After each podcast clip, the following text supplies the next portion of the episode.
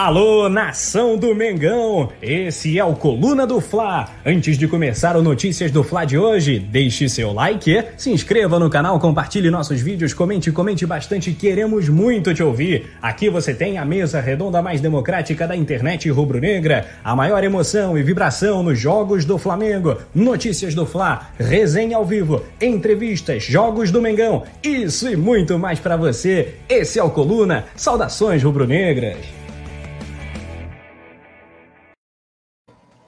É isso, estamos ao vivo nesse sexto. Mais uma vez a gente aqui na tela do seu telefone, da sua TV, do seu computador, do tablet, onde quer que seja. Também estamos nas redes sociais, aqui no YouTube. O Coluna está presente em tudo, mais uma vez, para trazer tudo sobre o Flamengo. A gente está é, animado, porque sete horas a gente sempre começa. Daqui a pouco às oito tem o resenha.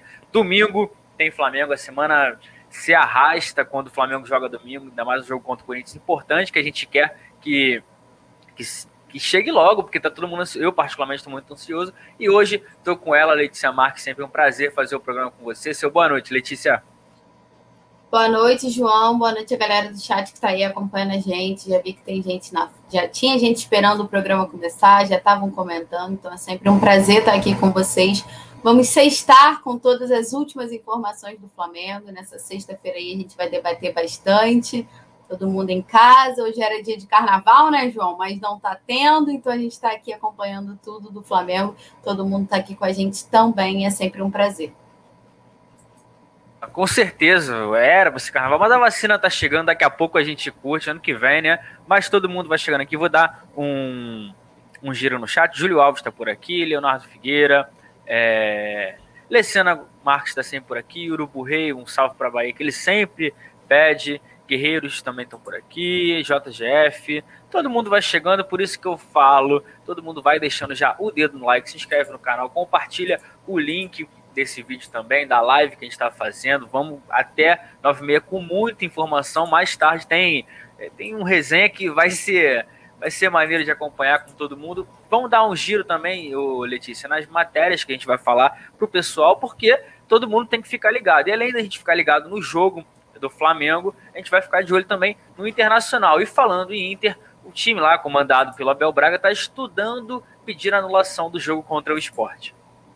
Continuando sobre o Internacional, o Colorado analisa pagar um valor milionário para ter o Rodinei em campo no jogo contra o Flamengo. Por solicitação da TV Globo, a CBF alterou o horário do jogo contra o Internacional para ter ali uma disputa ali bom para a TV para jogar no mesmo horário que Flamengo e Corinthians. A Record, nova detentora dos direitos do Campeonato Carioca, monta um plano de transmissão do estadual com cobertura para todo o país. Ainda sobre o Campeonato Carioca, que vai começar, mas já está sendo pauta, a FERJ fechou parceria com a Claro e com a NET para ter uma transmissão da competição. E já focando no Corinthians, o Flamengo preparou um novo mosaico para a decisão, né? O jogo de domingo, e a gente vai mostrar aqui o resultado para vocês. Ainda dúvida durante a semana, Rodrigo Caio treinou com o grupo e pode ficar à disposição de Rogério Senna para o jogo contra o Corinthians. Falando aí já sobre a escalação, o Flamengo pode até ter até seis mudanças em relação ao jogo contra o Corinthians lá no primeiro turno. Sem espaço com o técnico Rogério Ceni, o zagueiro Tuller está indo de empréstimo para o Montpellier da França e isso pode render até 18 milhões de reais para o rubro-negro. Após ser anunciado né, na manhã desta sexta-feira, o Bruno Viana teve lá no Ninho, já conheceu os companheiros do Flamengo e o clube soltou um videozinho na rede social. E além de novo jogador, também tem imagem do novo manto. A gente vai trazer tudo em primeira mão aqui. Você não perde nada, por isso deixe seu like, se inscreve no canal, manda para todo mundo que está só começando a nossa super live. Então, produção, solta a vinheta para a gente começar do jeito certo.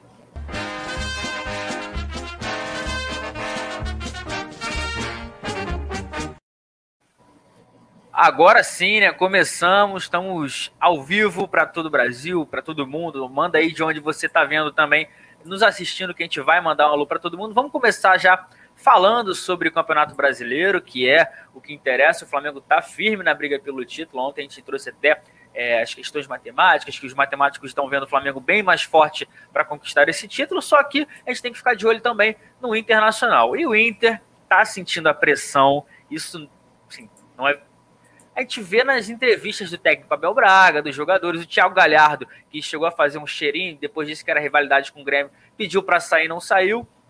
E agora o Inter está estudando pedir a anulação do jogo contra o esporte. O Inter perdeu por 2 a 1 em casa, no Beira Rio, né? Na, no último meio de semana. Só que aí depois do jogo, o zagueiro Adrielson, camisa 34 do esporte, postou um vídeo onde falou que estava com coriza, estava com febre, um corpo um pouco doendo, mas que superou tudo isso para estar em campo e ajudar o esporte a conquistar mais três pontos. Muito importante porque o time pernambucano está brigando para não cair.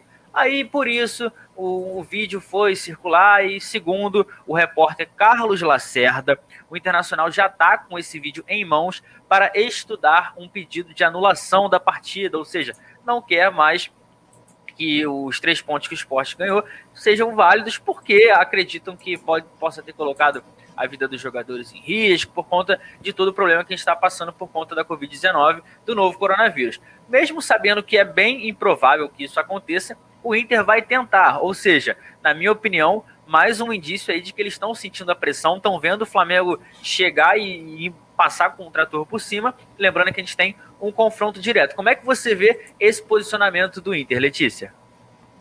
João, eu estava até comentando sobre isso ontem lá no Twitter, né? Assim que saiu essa matéria que o coluna do Flá soltou.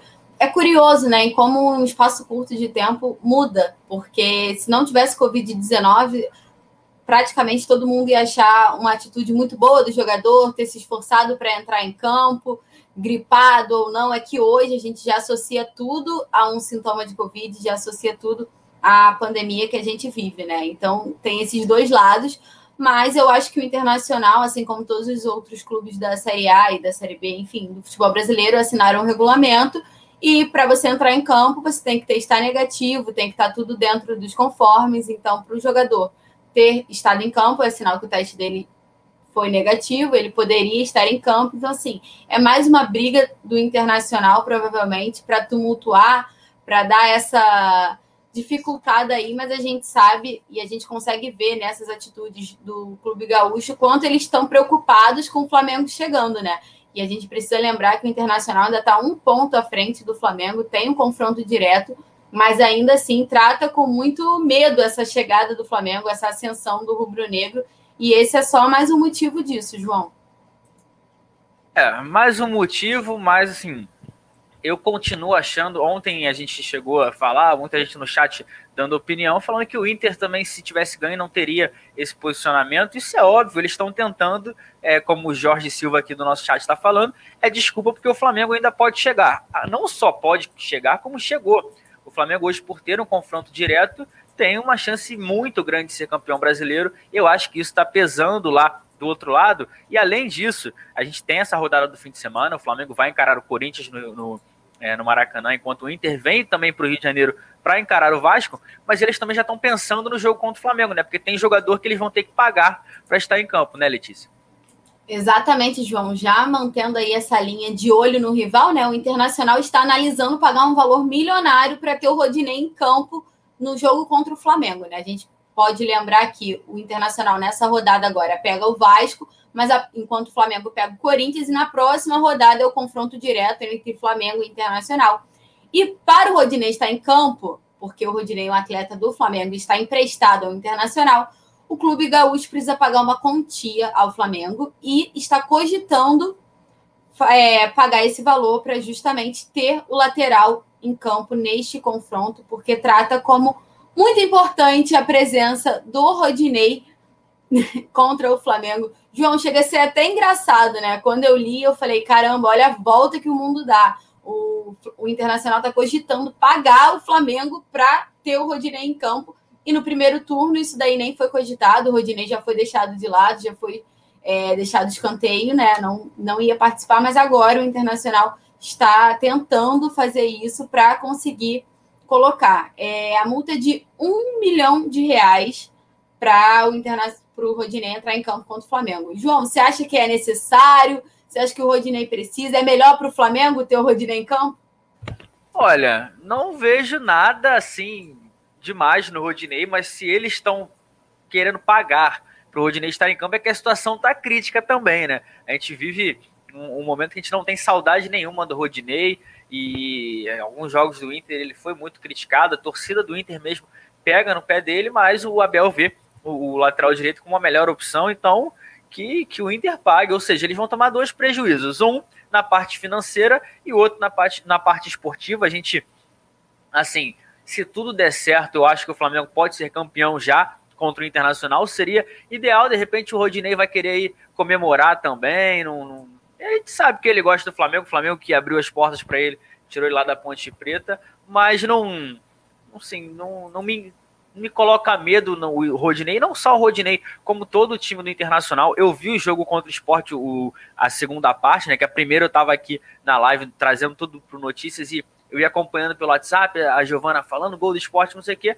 mas não vejo nada demais nesse time do Internacional. Tudo bem que é, eles estavam com um a menos, mas assim, a falta do. O time do esporte a gente viu no 3 a 0 para o Flamengo que era muito fraco. Então o Inter perder em casa para esse time mostra aí que eles estão sentindo essa pressão. Ainda sobre isso, a CBF é, mudou o jogo do Internacional com o Vasco, né? Porque a Globo pediu, a TV Globo vai passar é, Flamengo e Corinthians para todo o Brasil, menos para o Rio Grande do Sul, que vai acompanhar Internacional e Vasco da Gama. Por isso, é, anteriormente, a partida do, dos nossos rivais, né? Os dois rivais, a gente está vendo que é, seria às 6h15. Mas aí, por ter essa disputa, as duas equipes brigando, a Globo pediu para que o jogo fosse antecipado e a CBF acatou. Logo, os dois confrontos serão às 16 horas, horário de Brasília, 4 horas da tarde. Aí a gente já sabe que a Globo também não é boba nem nada, vai querer fazer aquilo. É, ah, vamos ver como é que tá o jogo lá em, em, no Beira Rio, mostrar o, pegar as duas transmissões para fazer um, um, pacote só. Mas todo mundo que está ligado aqui no Coluna, nas redes sociais, no YouTube, sabe que quando tem jogo do Flamengo, abaixa o volume na TV e vem com a nossa narração. A transmissão do Coluna do Fla vai estar no Maracanã. Chega cedo para fazer o pré-jogo. Tem o Nazário, o Juliano, Túlio, Rafa, produção, todo mundo também nas redes sociais, no, na redação, trazendo tudo para vocês, porque vai ser um dia muito importante. Domingo vai ser, é, assim, clima de final. Como o Rascaeta disse na entrevista que ele concedeu durante a semana. São três finais, a primeira é essa. E como é que você vê também essa posição da Globo? Né? Eles não são bobos, né, Letícia, de querer perder essa audiência, porque o Brasil todo vai estar ligado nessas duas partidas, né? É, João, nada fora do padrão, né? A Rede Globo sempre conseguindo mexer aí no horário, alterar o horário para conseguir segurar a audiência, ainda mais nessa reta final do Campeonato Brasileiro. Tanto Flamengo e Corinthians quanto Vasco Internacional são, jogo, são jogos da rodada, né? Um apelo é, tanto na parte de cima quanto na parte de baixo, para o Vasco também, que está lá lutando para não cair, né? E pode até ajudar o Flamengo a ser campeão brasileiro, como o João já disse. Todo mundo, todos os flamenguistas já devem estar tá fazendo a, a simulação, como é que vai, como é que fica. Então, esses dois jogos aí são os mais importantes. O Flamengo vencendo o Corinthians e o Vasco arrancando pontinho do Internacional. O Flamengo já pode ser campeão no confronto direto. Então, não é só a torcida do Vasco ou a torcida do Inter que, vão tá, que vai estar tá de olho nesse jogo, né? A torcida do Flamengo também vai estar tá com um olho lá e um outro cá. Então, assim, a Rede Globo aceitou, é, conseguiu esse pedido aí, né? A CBF acatou e agora a partida acontece no mesmo horário. Mas eu acho que essa reta final do Campeonato Brasileiro é importante também, né, João? Os jogos que decidem, então a última rodada já é, já é comum, né? Já é de praxe, sempre acontece dessa forma mas essa reta final aí, que são rodadas que realmente podem decidir já o título, acho que tem que acontecer realmente no mesmo horário. É, pois é, a gente não. Eu não vou torcer pro Vasco, tô sem um empatezinho, tá justo, mas se o Vasco ganhar, que o Goiás vença na última, porque a, o meu, meu mundo ideal é o Flamengo sendo campeão, o Vasco Botafogo rebaixados, porque a gente ouviu, toda hora agora no WhatsApp eu recebo o vídeo daquela moça lá gritando é líder, desesperado, os caras na piscina. Assim, uma hora a conta chega e vai chegar pesado pro Vasco. Vou dar um giro no chat aqui. Todo mundo tá chegando. Givan mandando aqui. Boa noite, nação. João Cláudio. O Breno Roberto falando que meu lado sofredor. É, assim, é Vasco nesse jogo. É, não tem jeito, mas o Flamengo tem um confronto direto. A gente tá sonhando, mas a gente também não quer tanta emoção assim, não. De repente, uma ajudinha do Vasco não seria tão ruim. Nilson Batista falando que o time do esporte é horroroso, era para ganhar. É, e era para ganhar do Inter de uns 3 ou 4, ou seja, porque o Inter está sentindo a pressão, Alzira B também está aqui, é, Rafael Lima mandando um salve para Letícia, o Edir Rubro Negro falando que seria lindo isso sobre o confronto entre Flamengo e Inter, Flamengo sendo campeão em cima do Inter. Essa frase do, do foi lindo do Abel, ninguém esquece. O Dedé tá por aqui também, José Rodrigues falando que tem mais uma chance, que o Flamengo tá tendo muita chance e dessa vez tem que acatar, tem que forçar aí, porque o título não pode escapar. A gente brinca que ninguém tá querendo ser campeão, mas acabou. O Flamengo deu oportunidade, ninguém quis agora, filho. Abraço, mas vamos seguir falando sobre o Flamengo e não só sobre o Campeonato Brasileiro, porque o Campeonato Brasileiro não terminou ainda, né, Letícia? E já tem gente falando sobre o Carioca que começa daqui a pouco, né? Exatamente, João, mas o Campeonato Carioca já está batendo aí na porta, menos de um mês para começar o famoso Campeonato Estadual. E para quem não sabe, né, é sempre, é sempre bom situar aí, porque está todo mundo muito acostumado com uma coisa e, e tem mudado, né, esse processo de transmissão das partidas. Então vamos lá.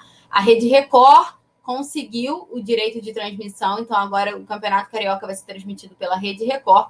Então a gente está abordando tudo como vai ser agora, né? Do novo, porque está todo mundo acostumado com a Rede Globo, mas agora é a Record, somente a Record, a gente tem que bater nessa tecla. E a emissora fechou por dois, duas temporadas, né? Na verdade, a temporada de 2021 por 11 milhões e a temporada de 2022 por 15 milhões. Então venceu essa queda de braço aí, tanto com a Rede Globo quanto com o SBT. E agora a Record já planeja inovar na transmissão, já está montando o planejamento, e de acordo com o planejamento da Record, os jogos do Campeonato Carioca poderão ser transmitidos em rede nacional, ou seja, para o país todo. Vai assistir um Vasco Flamengo, ou vai assistir um Flamengo Cabo Friense, um Flamengo e Madureira. Então, tá nos planos da Record transmitir o Campeonato Carioca para todo o país, independente. Todo o país, canto a canto. E vou trazer um pouquinho o que, que eles estão planejando quanto a isso. É é, acontece assim: se a demanda comercial para o Campeonato Carioca for muito alta, for muito boa, dependendo de como tiver, a emissora vai liberar as tardes de sábado, vai tirar o Cidade Alerta, que é um dos principais programas da emissora, para fazer essa transmissão dos jogos do Campeonato Carioca. Então, é, eu fiquei bem surpresa com a notícia, João. Já vou, já vou deixar você falar, mas assim, é curioso, né? Você ver um estadual ganhar uma dimensão nacional, né? Que é o que a Record está prevendo, já está investindo muito nesse, nessa parte esportiva, né? Conseguiu o direito do Campeonato Carioca, vai investir num programa no horário do almoço, vai investir no, num programa de esporte é, uma vez na semana só. Então, assim, a emissora agora, que é detentora do Campeonato Carioca, está planejando transmitir um estadual para o país inteiro. Então, assim, São Paulo pode assistir um jogo do Campeonato Estadual, Manaus pode assistir um jogo do Campeonato Estadual, Bahia pode assistir um jogo do Campeonato Estadual. Isso é bem curioso, né, João? Queria ver como é que você entende isso. Eu acho que é bem positivo, porque a gente sempre debate o quanto o Flamengo é um time de massa e precisa dessa visibilidade, né? Que a gente só tem em rede nacional. Então, se a Record conseguir realmente executar esse plano, é essencial para o Flamengo. E vai ser muito bom, né? Não, será assim, vai ser fundamental, porque a gente sabe que a audiência do Flamengo é gigante, porque a torcida é gigante. Isso é óbvio. Mas a gente sabe também que os antes acompanham o Flamengo, o pessoal tá em casa assim, ah, tá passando o jogo do Flamengo. O pessoal para. E na TV aberta é mais fácil o acesso, assim como você bem destacou. E pro torcedor da, da Bahia, de Manaus, do, o Flamengo tá nos quatro cantos do mundo, não só no, no, nos quatro cantos do Brasil. Vai ser importante, porque a gente sabe da força do Flamengo. O nosso chat, por exemplo, é, é a prova de que o Flamengo é muito mais do que o Rio, do que o Sul, o Brasil inteiro. A gente tem seguidor aqui, tem o Kika que mora na Nova Zelândia, mas tem muita gente de fora também. É, então a gente tem que dar esse valor porque o torcedor é, vive o Flamengo, não é porque eles, ah, eu sou fora do Rio, eu sou.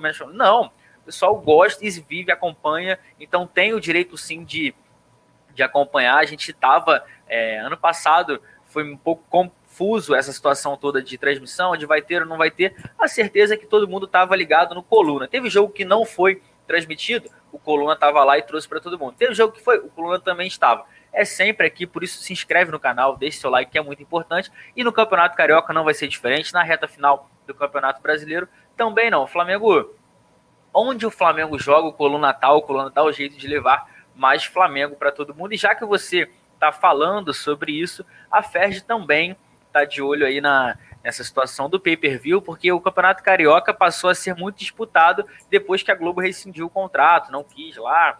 Ah, não vou, aí acabou perdendo Libertadores e a gente está começando a se acostumar com outras coisas. Por exemplo, a gente viu o Flamengo jogando a Libertadores com partidas transmitidas no SBT, que aí a gente vai de olho. E a Ferge está montando é, um pay-per-view para a transmissão dos jogos com a parceria da Claro, a Claro barra Net, que agora as empresas se juntaram e por isso é, a gente está de olho na, na situação toda, mas por enquanto o preço que eles estão colocando é de R$ 129,90, ou seja, um pagamento único de R$ 129,90 por conta da, do, do, campeonato todo. Você vai ter o direito a todos os jogos, obviamente, tem os jogos de menos expressão, mas para os jogos, jogos do Flamengo também você também tem o direito de comprar apenas um jogo, que aí vai sair no valor de 60 reais. Isso foi bem debatido, todo mundo nas redes sociais analisando, porque o Campeonato Carioca não tem mais tanto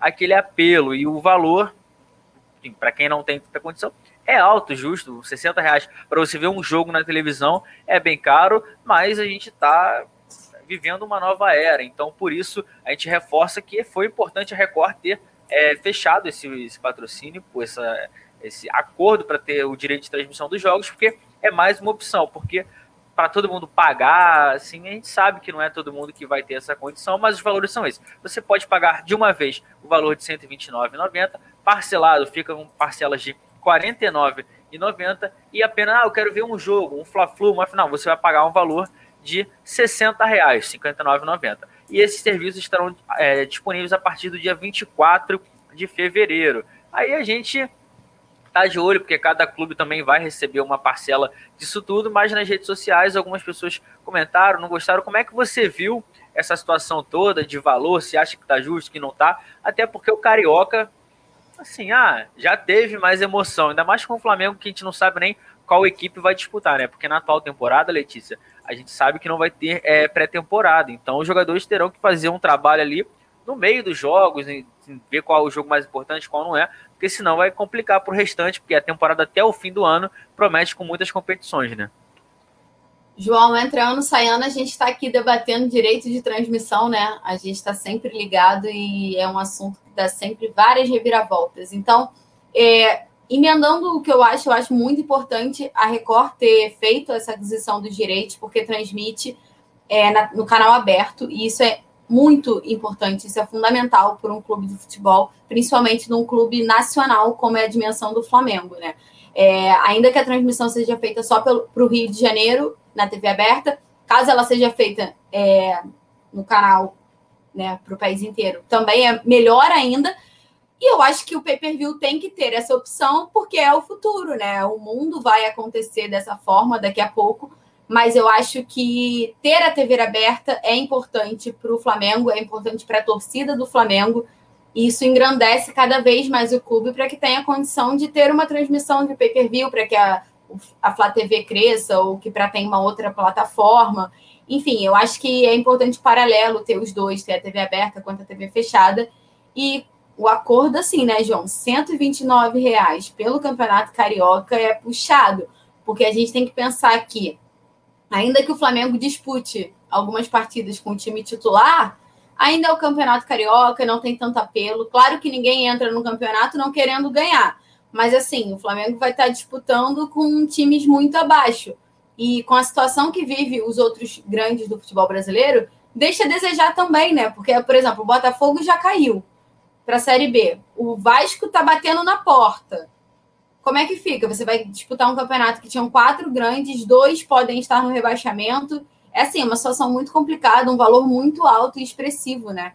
Mas fico feliz que tenha a transmissão da TV aberta, porque eu acho que isso faz parte e isso engrandece ainda mais a marca Flamengo, João.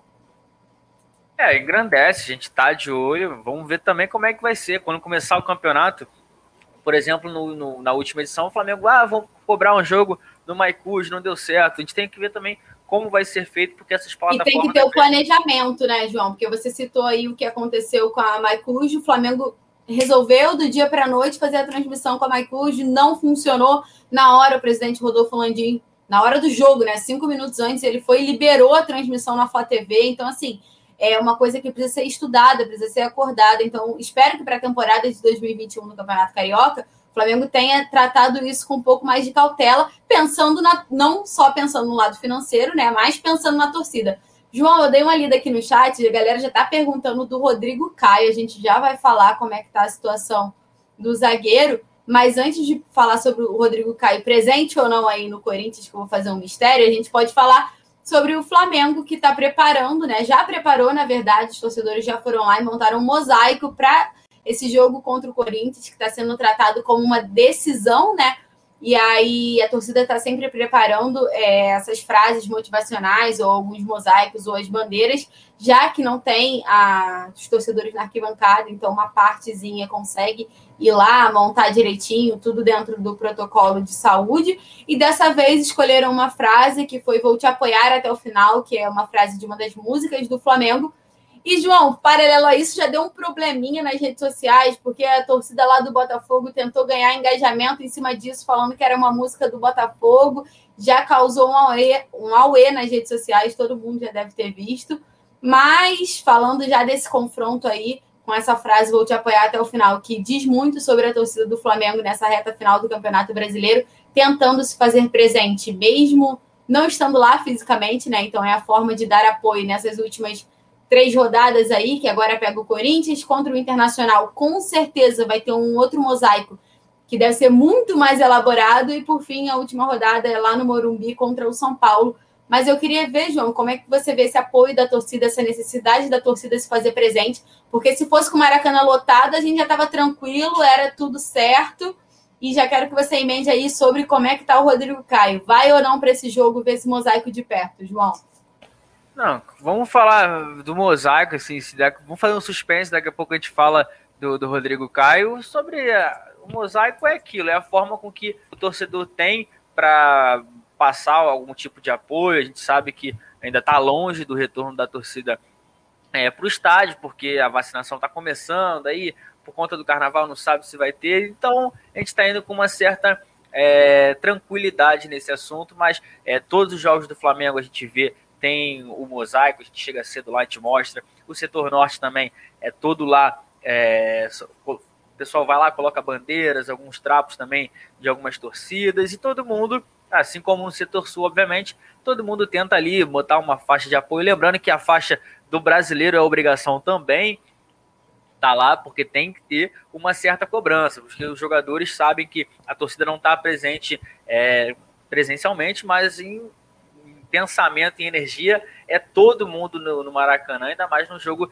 desse tamanho contra o Corinthians. O que a gente pode destacar também é a qualidade do gramado. A produção colocou na tela aí a foto do mosaico. O gramado está sendo muito bem cuidado. A gente que passou muito tempo né, com um gramado ruim no Maracanã, tendo dificuldades com a Greenleaf, por muitas vezes foi assunto aqui no Notícias, também foi assunto no Resenha. Hoje a gente não tem mais essa preocupação também, né, Letícia? Não, João, com certeza não. O gramado melhorou muito depois do trabalho que foi feito para a final da Libertadores. E é importante destacar que o Flamengo teve parcela nisso, né? Porque uma parte da torcida criticou muito o fato do gramado ter sido feito para a Libertadores, mas o Flamengo participou dessa, dessa transição do gramado com profissionais, é, com opiniões, com análises, com tudo. O Flamengo fez parte disso e hoje eu já consigo ver um um futebol melhor, João. Quando o Flamengo joga aí nesse gramado, já, tá, já apresenta uma melhora, o que aconteceu muito no início do campeonato, né? A gente via que o Flamengo no Maracanã não jogava tão bem, mas quando atuava em um estádio que tivesse um gramado bom, o Flamengo já era outro. E agora, nessa reta final que o Flamengo é, conseguiu dar esse gás aí em busca do título, muito se dá por conta desse, do, da qualidade do gramado que melhorou. Pelo menos eu vi uma melhora do, do elenco como um todo, né? Falando pensando aí no quesito gramado também, eu acho que com certeza deve ter favorecido. Não, com certeza. Vamos dar sequência. Vou falar do Rodrigo Cajá, todo mundo quer ser, mas antes, todo mundo deixando o dedo no like, se inscrevendo no canal, porque é muito importante. Tem um comentário aqui do, do Pablo Amaral perguntando cadê o Simon. O Simon tava off, mas agora ele tá voltando. Aliás, vou agradecer porque eu recebi esse manto aqui. Eu também, João. Pô, estamos combinando. E tem o nome, não vou. Aqui tem. Mandou com o JP, a produção mandou o close aqui, ó. esse é brabo, mostrando. Eu tava aqui, a gente teve uma reunião mais cedo, aí, gente, na resenha, ele falou: ah, não, que eu mandei para todo mundo. Eu falei, pô, não chegou nada para mim, não, rapaz. Aí, só que aí depois o, o, porteiro do condomínio veio com a caixa, veio com uma carta também, mandando um apoio do time do Coluna do Fla, que é um prazer enorme estar aqui. Por isso fica aqui meu agradecimento ao Simon, Anderson, Igor, o Vinícius, o Yuri. Não vou falar todo mundo, senão vou esquecer de alguém. Mas todo mundo, a equipe é fera. E vamos continuar, porque agora sim vou falar sobre o Rodrigo Caio a torcida quer saber e a gente vai falar porque o zagueiro está desfalcando o Flamengo em algumas rodadas. A gente estava aí com essa preocupação. É o nosso melhor zagueiro do elenco, o melhor zagueiro do Brasil informa isso, não tem dúvida, e voltou a treinar normalmente com o elenco. Isso hoje. Ou seja, o Flamengo joga domingo contra o Corinthians. Ele voltou, treinou, participou das atividades no Nilo do Urubu e teoricamente vai estar à disposição do técnico Rogério Senna. A gente torce para que esse processo seja concluído com toda tranquilidade que ele não se lesione outra vez. Mas aí a gente já entra naquilo, né? Como é que fica a situação, Rodrigo Caio? O Ilharão, que vem jogando de zagueiro com o Gustavo Henrique, fechou muito bem ali. Primeiro, vamos, vamos por parte. Vou perguntar para Letícia e também para o chat. Você que está vendo a live, responde.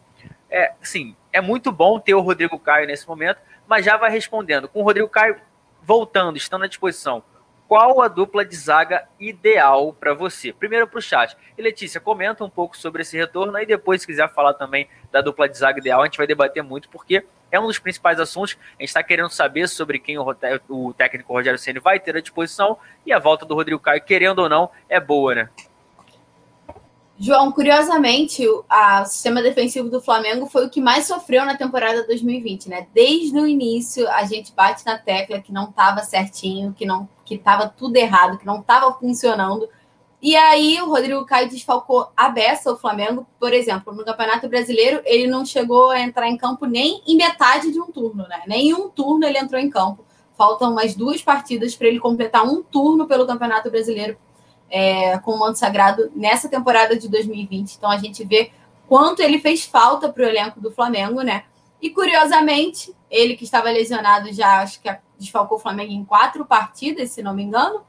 É isso? Acho que foram quatro, João, desde a do Palmeiras, né? Isso. E aí ele volta no momento em que a zaga parece que encaixou, né? Parece que agora o sistema defensivo como um todo tá muito melhor. Nos últimos sete jogos sofreu cinco gols, é até uma média razoável, mas assim, passou. Letícia, não, só teve um, teve antes do Grêmio, tava esquecendo do jogo contra o Atlético Paranaense, que foi o que a gente perdeu. Então foram cinco, só reforçando foi Atlético, Grêmio, Esporte, Vasco e o Bragantino, ou seja, cinco jogos aí que ele desfalcou o Flamengo.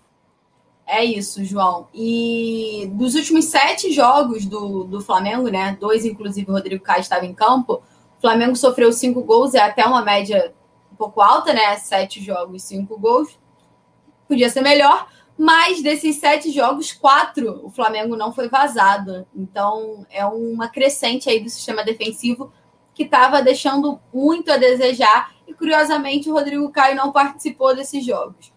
Agora você vai me deixar na fogueira, né? Que eu sei que você vai me perguntar, então já vou me antecipar mas vou dar uma análise assim completa. João, eu acho que o Rodrigo Caio não pode voltar se ele não tiver 100% em condições, porque me parece que o Diego Alves voltou um pouco precipitado e já se lesionou de novo e agora não deve atuar mais pelo Flamengo na temporada de 2020. Então eu espero que, o, que não façam isso com o Rodrigo Caio. Espero que o Rodrigo Caio seja escalado como titular ou entre depois, só se ele tiver 100% em condições, porque eu acho que a zaga hoje está tudo bem, sabe?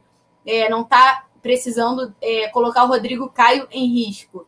Então, como a zaga está tudo bem, mas assim, já que queremos escalar o Rodrigo Caio, queremos que ele esteja bem, eu deixaria o Rodrigo Caio. E agora me pegou, hein, João? Porque eu tô dividida sabe que eu gosto, eu gosto muito do Ilharão, tenho gostado bastante em como ele está atuando na zaga, né? Mesmo que improvisado. E seria uma boa dupla com o Rodrigo Caio, como ele jogou já duas vezes, né? As duas primeiras partidas desses últimos sete jogos foi a dupla de zaga foi o Rodrigo Caio, e o Ilharão. Mas eu acho que essa seria uma opção, até porque o Diego Ribas está bem no, na meia. Então, assim, seria tudo bem. Mas em contrapartida, eu fico pensando no Gustavo Henrique, que é um cara que o Flamengo contratou, já deixou muito a desejar, foi muito criticado, mas hoje recuperou, tá, tá vivendo a melhor fase dele, eu acho, com o manto sagrado. Então eu acho que talvez ele mereça essa chance ao lado do Rodrigo Caio, que vai ter uma segurança muito maior, porque um jogador, principalmente um defensor, ele precisa de confiança. E agora eu acho que o, Rodrigo, que o Gustavo Henrique conseguiu encontrar essa confiança, tá bem. E aí você pega e corta ele. Eu acho que é uma decisão um pouco complicada, ainda mais que você corta ele para deixar o Arão, que é um jogador improvisado na posição. Então, acho que tem que pesar isso tudo, porque além de resultado em campo, né, para o Rogério Senna também, é, treinar, dirigir um time é, é, é, gestão de pessoas, né? Então também tem esse lado, porque querendo ou não, apesar de tudo, apesar de toda a temporada do Gustavo Henrique, que a gente já bateu muito na tecla, que deixou muito a desejar desde que chegou, agora ele tá bem. E o Flamengo vai precisar dele para a temporada de 2021. O Flamengo já negociou o Tuller, trouxe o Bruno Viana, mas assim, ainda é um zagueiro que está no plano do Flamengo. O Flamengo não quer liberar ele, por exemplo, para o Atlético Mineiro, que já fez consulta. Então, assim, sinal que ele está no plano. Então, já que ele está no plano e está bem, talvez dar uma sequência para ele ao lado do Rodrigo Caio, que é o nosso melhor zagueiro, faça melhor ainda para a carreira do Gustavo Henrique no Flamengo. Então, eu fico dividida Vou ficar em cima do muro, João. Vou ficar te devendo essa. Não consigo escolher é, Rodrigo Caio Arão ou Rodrigo Caio Gustavo Henrique, não. Não, tá, tá justo. Vou deixar. Pessoal do chat aqui também. Rodrigo Caio Natan pro Rafael Lima. Aí, Rodrigo Caio Natan, nem o Gustavo Henrique, nem o, o, o William Arão. É, o B7 falando Arão e Rodrigo Caio. Deixa eu ver. Rafael Lima falando que o manto ficou bom na Alexia mais que em mim. Não, é, tem gosto pra tudo. Pablo Amaral tá dizendo que... que ficou feio em mim, João? Não, ele não me achou bonito, mas tem gente que ah, minha mãe acha. É, ah, o Paulo tá. Amaral falando que conhecendo o Senna, acha que ele vai de Arão e Gustavo Henrique. Eu também acho que vai ser nisso. Eu deixaria assim, porque a gente encaixou. Como você falou, o Diego encaixou também. No último jogo ele não jogou porque estava suspenso. Ele estava com problema também no tornozelo, mas também treinou e não é dúvida para o jogo contra o Corinthians. Vai estar à disposição do nosso treinador, do Rogério Senna. Mas vamos dar sequência, porque o Diego foi importante também no primeiro turno. O Flamengo goleou o Corinthians por 5 a 1 O Diego fez um golaço numa triangulação, mas o Flamengo deve ter alguns, algumas mudanças em relação até aquele jogo, né, Letícia? É isso, João. O Flamengo goleou, né? 5 a 1 lá na Arena Corinthians, foi a maior goleada que o Corinthians sofreu dentro de casa. E o Flamengo que entrou em campo naquela partida lá em Itaquera não vai ser o mesmo Flamengo que vai a campo agora nesse domingo e pode acontecer até seis mudanças na escalação principal. Eu vou lembrar aqui qual foi a escalação que o Flamengo foi a campo naquela, naquele jogo, já está aqui. O Flamengo foi com Hugo Souza, o Isla, Gustavo Henrique e Natan, Felipe Luiz, Thiago Maia Gerson, Everton Ribeiro, Vitinho, Bruno Henrique e Pedro. Essa foi a escalação do Flamengo, que venceu o Corinthians por 5 a 1 E aí agora a gente já consegue, só por alto já dá para ver quais são as mudanças, né? A zaga, por é, o goleiro vai ser o Hugo Souza, né? Porque o Diego Alves se lesionou de novo. Já estava lesionado naquela partida e está lesionado novamente. O Isla vai ser o lateral, mas as mudanças acontecem na zaga, que provavelmente não deve ser o Gustavo Henrique, né? Porque o Rodrigo Caio volta. Diego Ribas, William Arão, Arrascaeta e Gabigol, além do técnico, que é o Rogério Senni, né? Então, essas modificações podem ser até seis, que são Rodrigo Caio, William Arão, Diego Ribas, Arrascaeta, Gabigol e o Rogério Senni. São essas seis mudanças que podem, em comparação, né? Se a gente comparar a primeira partida lá no primeiro turno com essa de agora, João, qual time você vê mais forte? Porque se aquele time deu de 5 lá em Itaquera, na casa deles, o que, que você acha? Agora, eu, eu considero esse time mais forte. O time que vai a campo domingo, eu acho mais forte do que esse último time que foi lá em Itaquera e ganhou de 5 a 1 Lutando por campeonato, quanto é que tu acha? Cara, não sei. Eu acho que assim, esse time que o Flamengo tá hoje é mais forte, tá mais encorpado, mas a gente tem que ver que o Corinthians também tá. O Corinthians tava numa draga naquela época. Mancini tinha acabado de chegar e tomou um 5x1, mas até que melhorou. Não é lá essas grandes coisas. Eu vejo os jogos do Corinthians. É uma equipe que, assim, bem pragmática. Não vem com dois jogadores importantes. A gente pode destacar. Se o Flamengo tem mudança, eles também vão ter. Porque é, o Gabriel, volante, que jogou no Botafogo, jogou no Palmeiras, e o Matheus Vital, que era jogador do Vasco é, eles tomaram o terceiro cartão amarelo contra o Atlético Paranaense no meio de semana, por isso não vão vir para o Rio de Janeiro, ou seja, são peças importantes ali do setor de meio campo da equipe do Wagner Mancini, por isso a gente está olhando. O Leandro Martins falando que vai ter volta, JP. O que você não fez, sei. João Pedro? Não, não sei, não sei. É, manda um WhatsApp aí, só pra eu saber o que, é que eu fiz, cara. Eu vou tomar uma porrada e dos outros, não sei nem porquê. É, o Caio Martins falando que Rodrigo Caio e Gustavo Henrique tem que ser a zaga. Fábio Rodrigues falando que o Corinthians vai jogar no contra-ataque. Isso é, eu acho que o Flamengo vai encontrar uma defesa muito bem postada, mas assim como todas as equipes que enfrentam o Flamengo, não tem aquele time que fala, pô, eu acho que esse time saiu para jogar de igual para igual. Nem o Palmeiras, que todo mundo falava que era a sensação naquele jogo em Brasília, saiu. Pouco assustou o gol do Hugo, então o pessoal respeita muito o Flamengo. O Flamengo vai ter paciência porque é um jogo importante. A gente não está pegando também é, uma equipe ah, que não briga por mais nada no campeonato, só tá cumprindo tabela. O Corinthians quer uma vaga na Libertadores, né? Tá em oitavo ali, a, por conta da Copa do Brasil e também da Libertadores, vai ter o G8. Então o Corinthians briga, tem o Bragantino, de repente até o Ceará. Então não vai ter jogo fácil para o Flamengo, só que eu acredito que o, time está muito mais encorpado do que aquele que goleou o Corinthians por 5 a 1 é, dá para ter um destaque que naquela partida a gente jogou com uma dupla de zaga praticamente é, muito nova, porque o Rodrigo Caio saiu jogando, mas teve uma lesão. O Rodrigo o Gustavo Henrique, perdão. É, e aí teve a, o Flamengo terminou com o Noga e o Natan na zaga. Hoje os dois ficam no banco de reservas, devem ser relacionados pelo técnico Rogério Senna. Já que a gente falou de zagueiro, tem aí a situação do Tuller, Letícia, porque o Montpellier está pertinho de assinar e fechar contrato por empréstimo com o Matheus Tuller. Aí vai ser um contrato de 18 meses, né? Eles estão querendo até 2022, um contrato de um ano e meio. E aí, ou seja, o Flamengo, ah, vou emprestar, não vou. Só que aí o Montpellier fez uma proposta e o contrato pode render até 18 milhões de reais para o Flamengo. O zagueiro que não está tendo tanto espaço com o técnico Rogério Senni, né?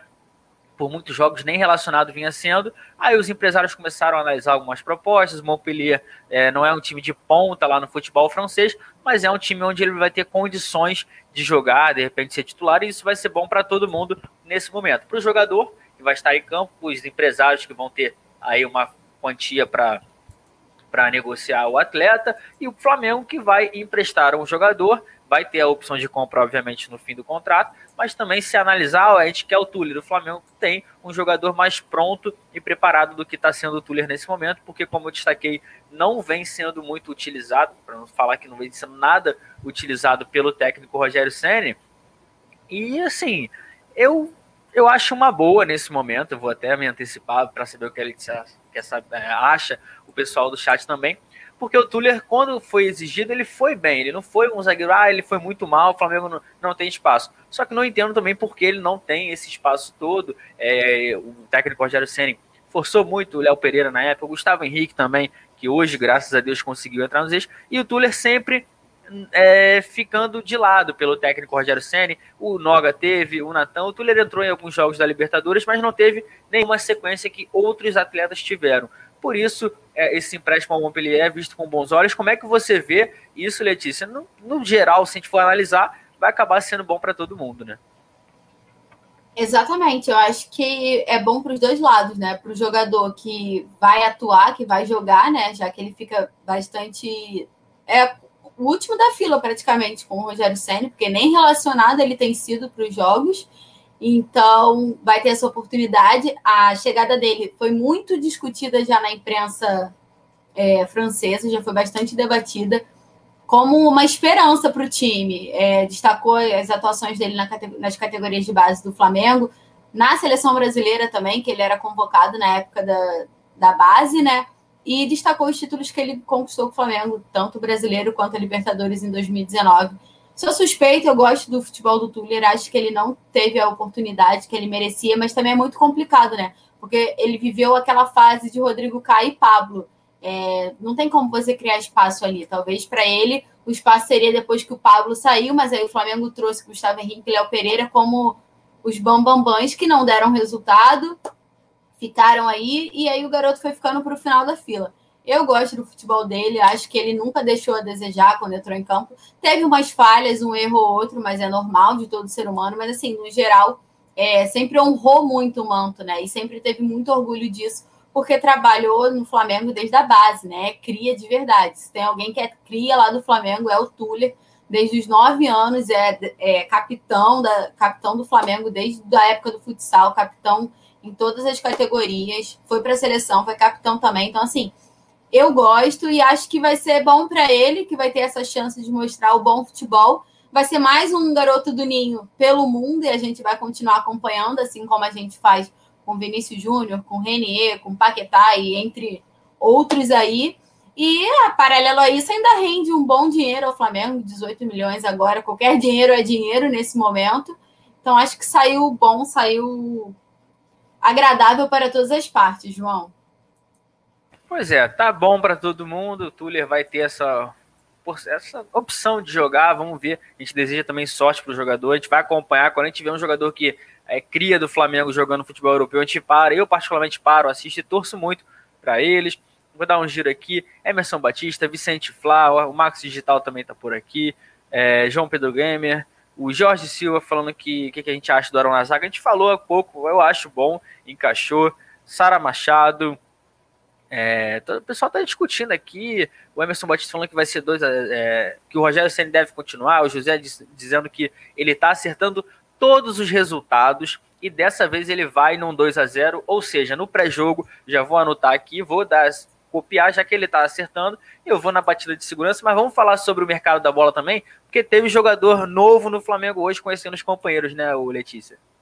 É isso. O Flamengo hoje, na manhã dessa sexta-feira, anunciou o Bruno Viana, o zagueiro que chega ao Clube Carioca por um empréstimo junto ao Braga, empréstimo até o fim do ano, com opção de compra, que eu acho que 6 ou 7 milhões de euros, dependendo da época que o Flamengo exerceu a opção de compra, mas chega sem custo nenhum ao Clube Carioca e só o Flamengo só vai pagar o salário do jogador fez o anúncio hoje nas redes sociais, fez aquela brincadeira com a torcida, é, fez um mistériozinho, depois lançou um vídeo muito legal do jogador recebendo o manto, comemorando, mandou um recado para a nação, disse que está muito ansioso para estar no Maracanã. Aí a produção já botou o vídeo, a produção hoje está voando, já botou o vídeo do anúncio do Bruno Viana, que foi lá depois no, no CT do Urubu para assinar o contrato. Curiosamente, quem participou da negociação foi o Léo Moura, o ex-lateral do Flamengo teve um intermédio aí nas conversas entre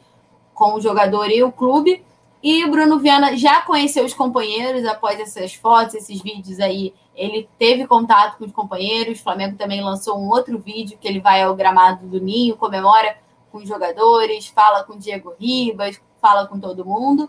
E mais um aí, eu acho que ele é o segundo reforço, João. A gente está acostumado a falar que é o primeiro, mas já, já discuti isso com você. Ele é o segundo reforço, porque o primeiro reforço para 2021 foi o Pedro, né? A compra do Pedro, porque até o fim do, da temporada de 2020, na verdade, o Pedro ainda é emprestado. Quando virar a temporada de 2021, que o Pedro é nosso.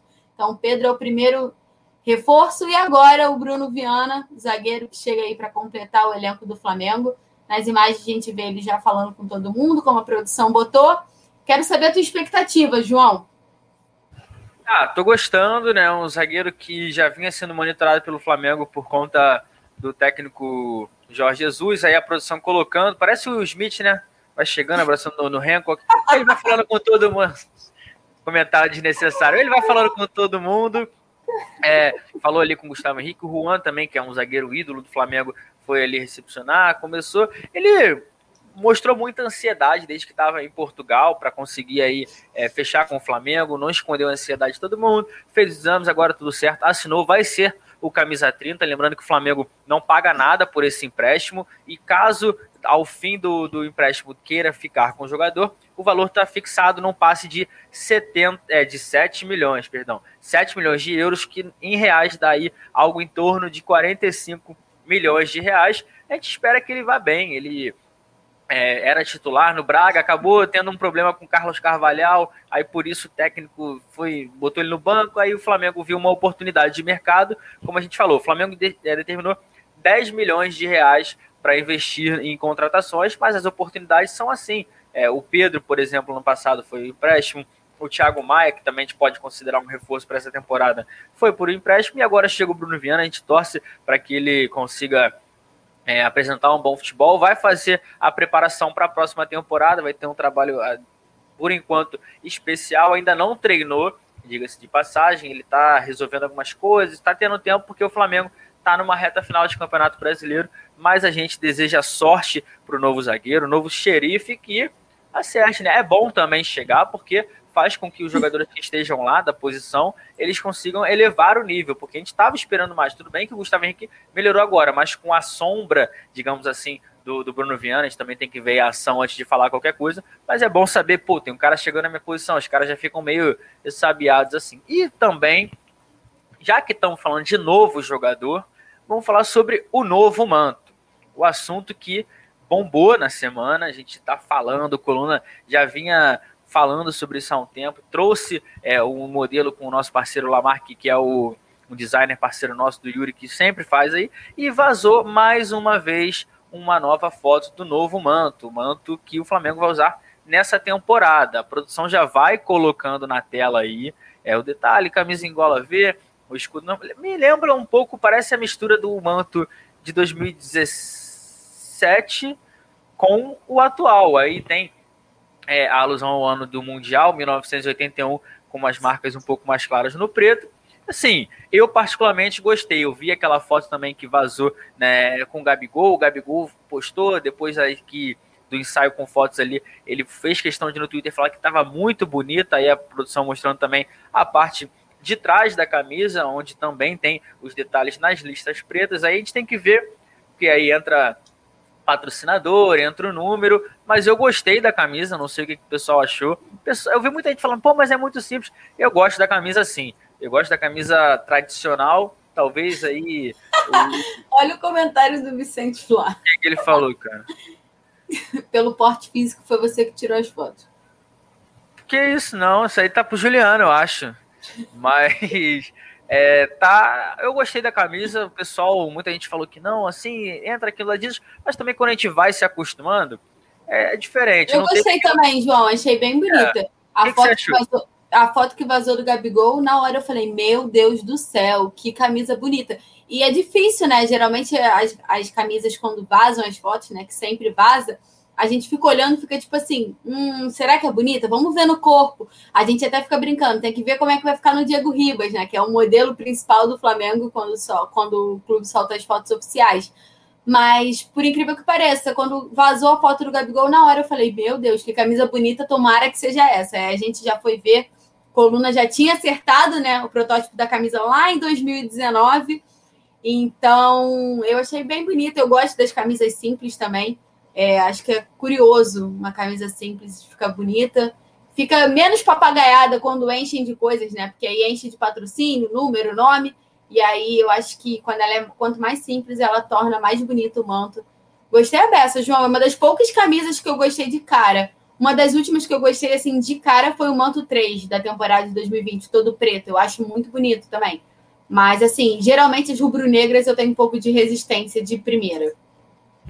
É, a gente também tá, a gente acostuma com o manto, a gente fala, pô, esse tá bonito, a gente não quer de fato ter uma mudança, mas é, é bom aquele de 2019 que entrou na história. No começo eu falei, pô, será que vai ser maneiro? Não vai? Eu adoro aquele manto também. Vou dar um giro no chat aqui. É, Paula Matos tá chegando, rapaziada.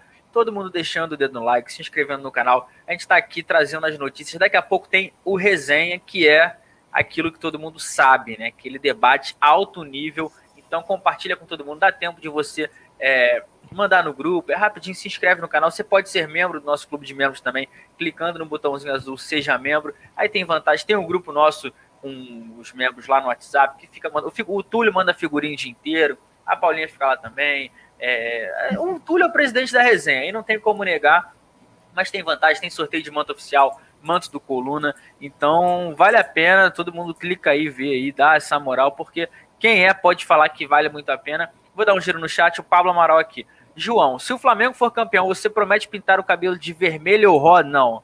De branco, João Pedro. Não, não, não, não. E negócio de pintar cabelo, eu já pintei no, no ano novo. Pô, estragou meu cabelo. Deus me livre. Deu trabalho, João? Deu bastante. É, o Matheus está por aqui também. Kleber Lima. Falando que o zagueiro é baixinho. É, vamos ver. O Rodrigo Caio também não é tão alto assim para um zagueiro. E Bom, gente... rapidinho, tá? tinha bastante gente comentando sobre a altura do Bruno Viana. Ele tem 1,87, tá? A galera tava falando que ele era menor que o Diego Ribas. Não, ele não é menor que o Diego é Ribas. Que não, é, 87. É que ali, ele tá numa parte do CT que a gente pode ver nos vídeos, tem meio que um morrinho. Tipo assim, é um morrinho considerável. Então o Diego Ribas, que é baixinho perto dele, então não tem essa, é um, tem 1,87 aí, como a Alexia falou. Mas assim, vamos Daqui, o Claudino falando que o vídeo enganou, Pablo Amaral falou que é promessa. Não, a gente faz outra promessa. Essa de cabelo deixa fora, porque não tá. É, Claudino falando que também tem que estampar. Quando estampar o brasão de campeão brasileiro, vai ficar top. Ainda tem isso, né, Alex? A camisa segue aí a produção colocando. Você acha que, de repente, com os patrocínios e tudo mais, com o Brasil. Assim, os pets, para mim, fazem todo o diferencial na camisa. É uma coisa, assim, entre aspas, nova do futebol brasileiro. A gente não tinha tanto costume mas pô, dá outro diferencial, tu vê ali o Petzinho do Campeonato Brasileiro, atual campeão, e a gente quer que seja para continuar também, né? João, eu acho que os pets fazem toda a diferença. Eu acho que é, fica muito bonito a camisa, mas quanto patrocínio, não. Foi o que eu falei. Eu prefiro a, a, camisa mais lisinha, sem patrocínio. Eu acho muito mais bonito. Mas quando tem o pet, principalmente se entrar o pet de campeão brasileiro na temporada de 2020, vai ficar mais lindo ainda qualquer manto que entre esse pet. Então, o Flamengo tá nessa missão aí. A galera do chat está bem confiante, tá todo mundo apostando na vitória do Flamengo e que o Vasco vai ajudar o Mengão também, vai arrancar pelo menos o empate do Internacional. Então a gente vai ficar de olho. Vou nem perguntar o palpite, João, que hoje ainda é sexta-feira e o jogo é só domingo. Então nem vou te deixar nessa saia justa. Não, não tem essa. Meu palpite eu vou copiar aí do. Pô, esqueci o nome dele, mas que ele sempre acerta. Vou colocar 2 a 0 mas rapaziada, ainda falta muito tempo. Palpite, quem é fera no palpite é o Juliano, que vai estar tá daqui a pouco no resenha. Todo mundo se inscrevendo no canal, deixando o like, porque é muito importante. E o palpite fica com eles. Tem o Túlio também. Eu fico só olhando, copiando. Eu falo uns três palpites assim durante a live que a gente faz de uma hora. Eu falo um 2 a 0 aqui, um 3 a ali. Aí no dia seguinte eu falo, pô, viu, acertei eu vou lá no trecho. Ninguém lembra, né? Não, mas já que a gente está falando disso, o assunto não para. A gente quer trazer mais do Flamengo para todo mundo, então vamos fazer aquela substituição que todo mundo já está acostumado, porque agora a gente vai para o chat e vem aí a galera do resenha, é com vocês no sexto, no ritmo do carnaval. Até a próxima. Alô, nação do Mengão! Esse é o Coluna do Fla. Antes de começar o resenha ao vivo, deixe seu like, se inscreva no canal, compartilhe nossos vídeos, comente, comente bastante, queremos te ouvir. Aqui você tem a mesa redonda mais democrática da internet rubro-negra, a maior emoção e vibração nos jogos do Flamengo, notícias do Fla, resenha ao vivo, entrevistas e muito mais. Esse é o Coluna. Saudações rubro-negras.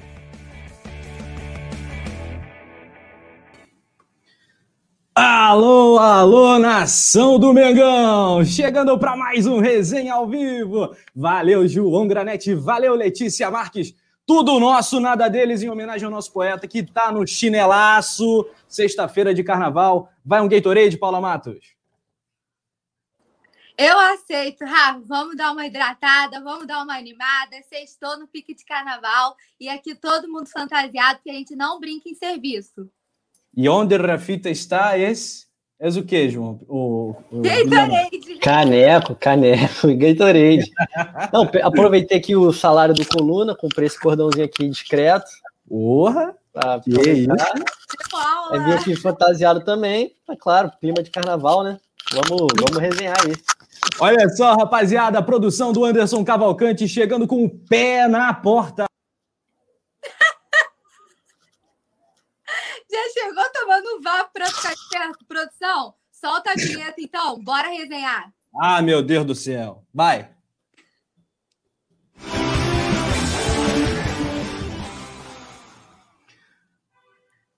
Vamos falar do chororô do Internacional, do caso do Rodinei. O Inter analisa pagar um valor milionário para ter o Rodinei no jogo contra o Flamengo da penúltima rodada, rodada 37. Rodrigo Caio treina normalmente com o elenco e pode ser titular contra o Corinthians. Bruno Viana chegou no Mengão. E o Rafita? Será que o Rafita volta para o Mengão? Isso e muito mais agora no Coluna do Fla. Tem a situação também do Diego Alves, que renovou, mas não joga mais. Novas imagens do Manto 2021, pay-per-view do Campeonato Carioca. Tudo isso é assunto agora no resenha ao vivo do Coluna do Fla. Vicente Flá, Rafael Lima, Natanael Lima também. A família Lima hoje está bombando. O Vicente, o Felipe Moretti, acadêmicos do Coluna. 10, valeu, mas eu sou mais a Vila Isabel, hein? Sou Vila. Quem é da Vila não vacila. Um abraço para o Claudenor Ribeiro Soares, palpitando 3 a 1 para o Flamengo. Rafael Lima, que é o João Granete, com cabelo pintado de novo. Matheus Sena. Galera, como está o gramado do Maracanã? Já é uma boa pergunta. Ô, Juliano, gramado do Maracanã já está chuchuzão, né? Para usar ah, a palavra que a galera gosta. Sério, naquela, naquele pique da final da, da Libertadores. É, tá alto nível aí, pô. O Flamengo vai jogar no tapete. Muito bom, o gramadão do Maraca tá legal, tá bacana demais. Ô Paulinha, ontem a gente falou um bocado do chororô do Inter, que vê o Flamengo gigante no retrovisor, um ponto separa o Flamengo do líder internacional. E a gente já cravou. O Inter tá intimidado, o Inter tá com medo do Flamengo. O medo é tanto que por conta do Adrielson, jogador do esporte, o possante Adrielson, que testou negativo né, para Covid-19, mas que apresentou alguns sintomas, até gravou um vídeo e tal, falando que estava com dor no corpo, um pouco de febre. O Inter está estudando a anulação da partida contra o esporte. Bárbaro, né, cara? Ô, Rafa, presta atenção aí no microfone que tá abafando o pescoço, cara. Hein, Paula? Opa! Então me deu uma chamada braba aqui. eu tava meio ruim para escutar. Pois é, né? Começaram a chorar. Isso tudo é medo do Flamengo, medo do Mengo assumir essa ponta. A gente que tá dando um certo trabalhinho para eles ali. E aqui no Coluna, tudo nos conforme. Caldeirão tá sendo mexido para tudo acontecer. Como você falou muito bem, ele testou negativo só porque falou que, ai, é, jogou gripado. Tudo isso é mimimi. Vale lembrar que, como o Túlio lembrou muito bem ontem, nunca é demais a gente bater nessa tecla. Existe o protocolo né, da CBF, o protocolo que é cumprido. Aquela vez, é, ó, estão perguntando da fantasia do Rafa, ele tá de Rafita, entregador de Gatorades. é, e tem o protocolo da CBF, tem todas as determinações, então não tem motivo para que a partida seja anulada, não tem motivo. O Internacional vai ter que engolir essa derrota passar por cima e que eles que se cuidem, eles que lutem, porque eu tô já tô iludida de novo. Eu já tô iludida de novo, eu já tô super acreditando, com as mandingas toda on para dar tudo certo no final das contas, entendeu? Então, o Inter que lute, meu amigo, porque aqui a gente não vai mais dar mole. Se a gente desperdiçou cinco chances de assumir a liderança, agora não tem mais essa e não vai dar mole dessa vez. Não, agora não passa. Da rodada 36 não passa. Domingão, Flamengo Corinthians, no mesmo horário. A bola vai rolar na cidade do Rio, em São Januário, para Vasco Internacional. O jogo ali de desesperados. Confere na tela aí a classificação. Você vê que o Inter vem de um empate e uma derrota. O Flamengo vem de uma vitória um empate. Aliás, o Flamengo não perde há três rodadas no Campeonato Brasileiro. O Thalisson Leal tá dando um salve pra gente. Um salve para você, Thalisson. Outro para Milena Matos. Ah, família da Paulinha tá on. Salve turma, salve minha sereia. Paulinha Matos é de sereia, ó. Que faz, hein? Pablo Amaral, o Vicente Flá tá falando, sou mais Vila Isabel que coluna, diz o, o Rafa Perim. Que é isso, cara? Você tá botando palavras na minha boca. 100% coluna. Uh, Vicente Flá, Guilherme Calvano, que é o cara, o comentarista de BBB mais brabo da internet, está presente nessa mesa hoje. Sabe quem é, Paulinha? O comentarista do BBB do canal, do Coluna? Olha, então, eu fiquei um pouco na dúvida, mas eu acho que é o Juliano, entendeu? Que sabe tudo que acontece, acompanha o pay-per-view ali quase 24 horas por dia. Já que é para tombar Tom B. O som da Carol cantar, né, cara? A gente vai cantar isso pro Internacional, Rafa. Já Opa. que é pra tombar, tombou. Fechou. Tem que, tem que esperar, tem que esperar. Próxima rodada, vamos com calma, para não, pra não, não ficar, não dar ruim depois. Vamos no sapatinho. Agora, Juliano, quero te ouvir sobre essa questão aí da, do pedido do Inter de anulação do jogo contra o esporte, né? Cara, seria, seria um escândalo, né, cara? Cara, só mostra que o esporte entrou na mente do Inter. Os caras estão com o psicológico abalado, porque pô, é só um absurdo cogitar anulação de jogo por conta de declaração de jogador em rede social. Agora, convenhamos. Pelo amor de Deus, né, cara? Como é que um cara vai, numa época de pandemia, vai numa rede social falar que jogou gripado, que jogou com dor de garganta, tossindo e todos os sintomas de Covid. Para que, que o cara vai fazer isso, gente? É uma coisa inexplicável para mim. Não consigo entender o que se passou na cabeça dele para gravar esse vídeo aí. Pois é, cara. Aqui alguns comentários da galera. O Vicente Flá tá falando por mim, pode deixar só o G4 para enxergar melhor. É, rapaziada. São Paulo e Atlético fora praticamente da briga. Qualquer chance de título é meramente matemática, né? Não é prática. O Rafael Lima tá falando que eu tô fantasiado de ceifador. Sabe quem é fã do ceifador? Simon Ledo, que tá aqui no bastidor, inclusive. Daqui a pouco ele aparece. Uh, Milena Matos, cadê o Gatorade? Está aqui, daqui a pouco a gente abre. É, Nilson Batista, Geonário Viegas, Joenário Viegas Campos. É nós, Mengão. Ele tá direto do Facebook do Coluna, hein? Um abraço para a rapaziada que está no Face do Coluna. Já se inscreva no canal do Coluna no YouTube também e deixe o seu like. Deixe o seu like. Um salve para o Diego Carvalho, que é membro do clube do Coluna do Flávio, Virgílio Sobrinho também. Muito bom. Ô, Juliano, e o Internacional está avaliando pagar uma multa, né? Pagar um valor estipulado em contrato para o Rodinei enfrentar o Flamengo. Olha que coisa, hein? É, o valor aí de um pouco mais de um milhão de, de reais, né? Para o Rodinei entrar em campo Cara, assim, eu prefiro que pague. pague a multa, e porque eu acho que o Heitor, que é o reserva ali imediato do Rodinei, joga mais que ele, eu acho. E então eu acho que é tomar que pague, para mim melhor ainda, eu acho. Mas vamos ver se o Inter vai pagar, né? Tá, tá pensando aí se paga ou não, né? Porque o, o Rodinei vem sendo peça importante aí no esquema do Abel. É, tem feito bons jogos, inclusive, né? A torcida do, do Inter até tem elogiado bastante o Rodinei. Vamos ver se ele vai jogar, né? Tem que pagar um milhãozinho, mais ou menos, para ele poder entrar em campo. Quem diria, falar... né?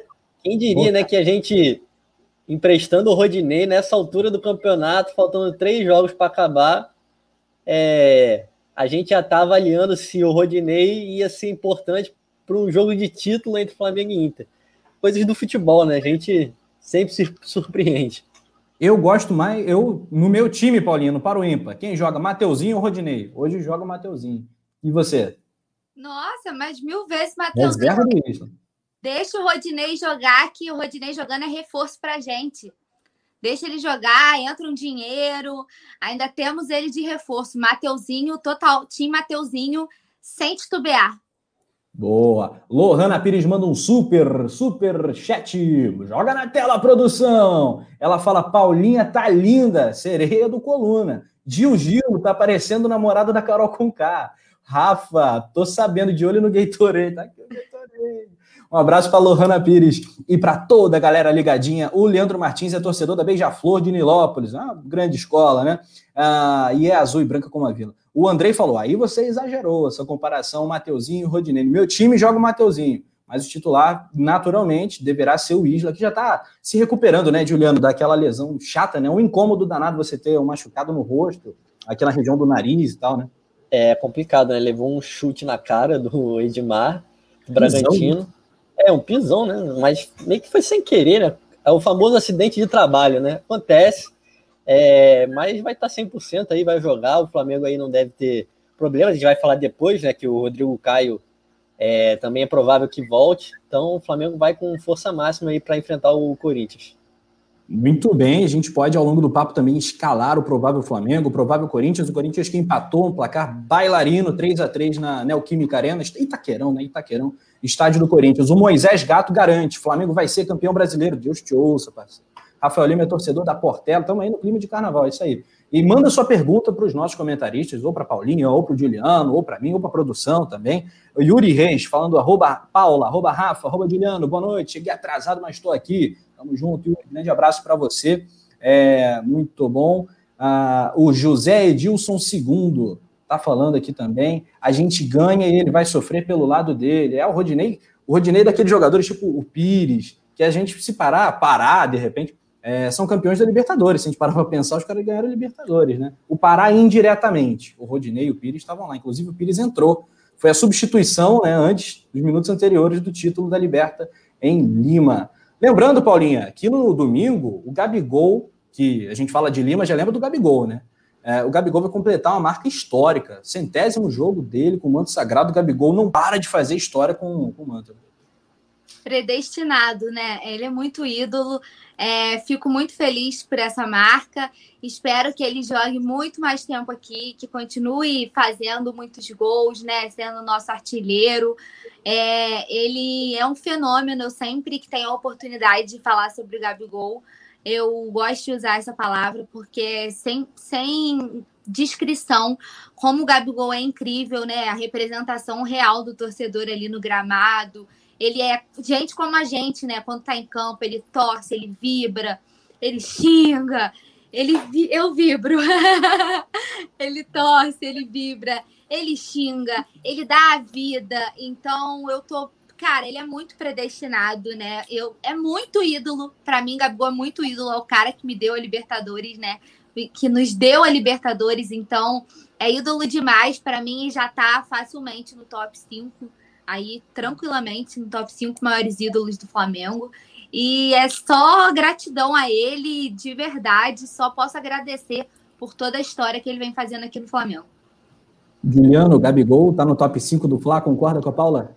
Ah, concordo, né? Eu acho que eu boto até um pouco mais acima, acho que eu botaria num top 3. É... Porque, cara, é, é complicado porque, assim, a Libertadores atualmente é o título mais palpável né, que a gente tem, porque o Mundial, a distância é cada vez maior, né? A gente vê aí, viu aí o, o papelão aí do Palmeiras, que fez a pior campanha da história. Mas, cara, é porque o nível está cada vez mais igual entre os países periféricos, né? O, América do Sul, a Ásia, a África, está muito mais nivelado. E a Europa cada vez mais distante, né? Então, o título mais relevante, ou o título mais palpável de se conseguir, o Gabigol foi o jogador fundamental no momento decisivo, né?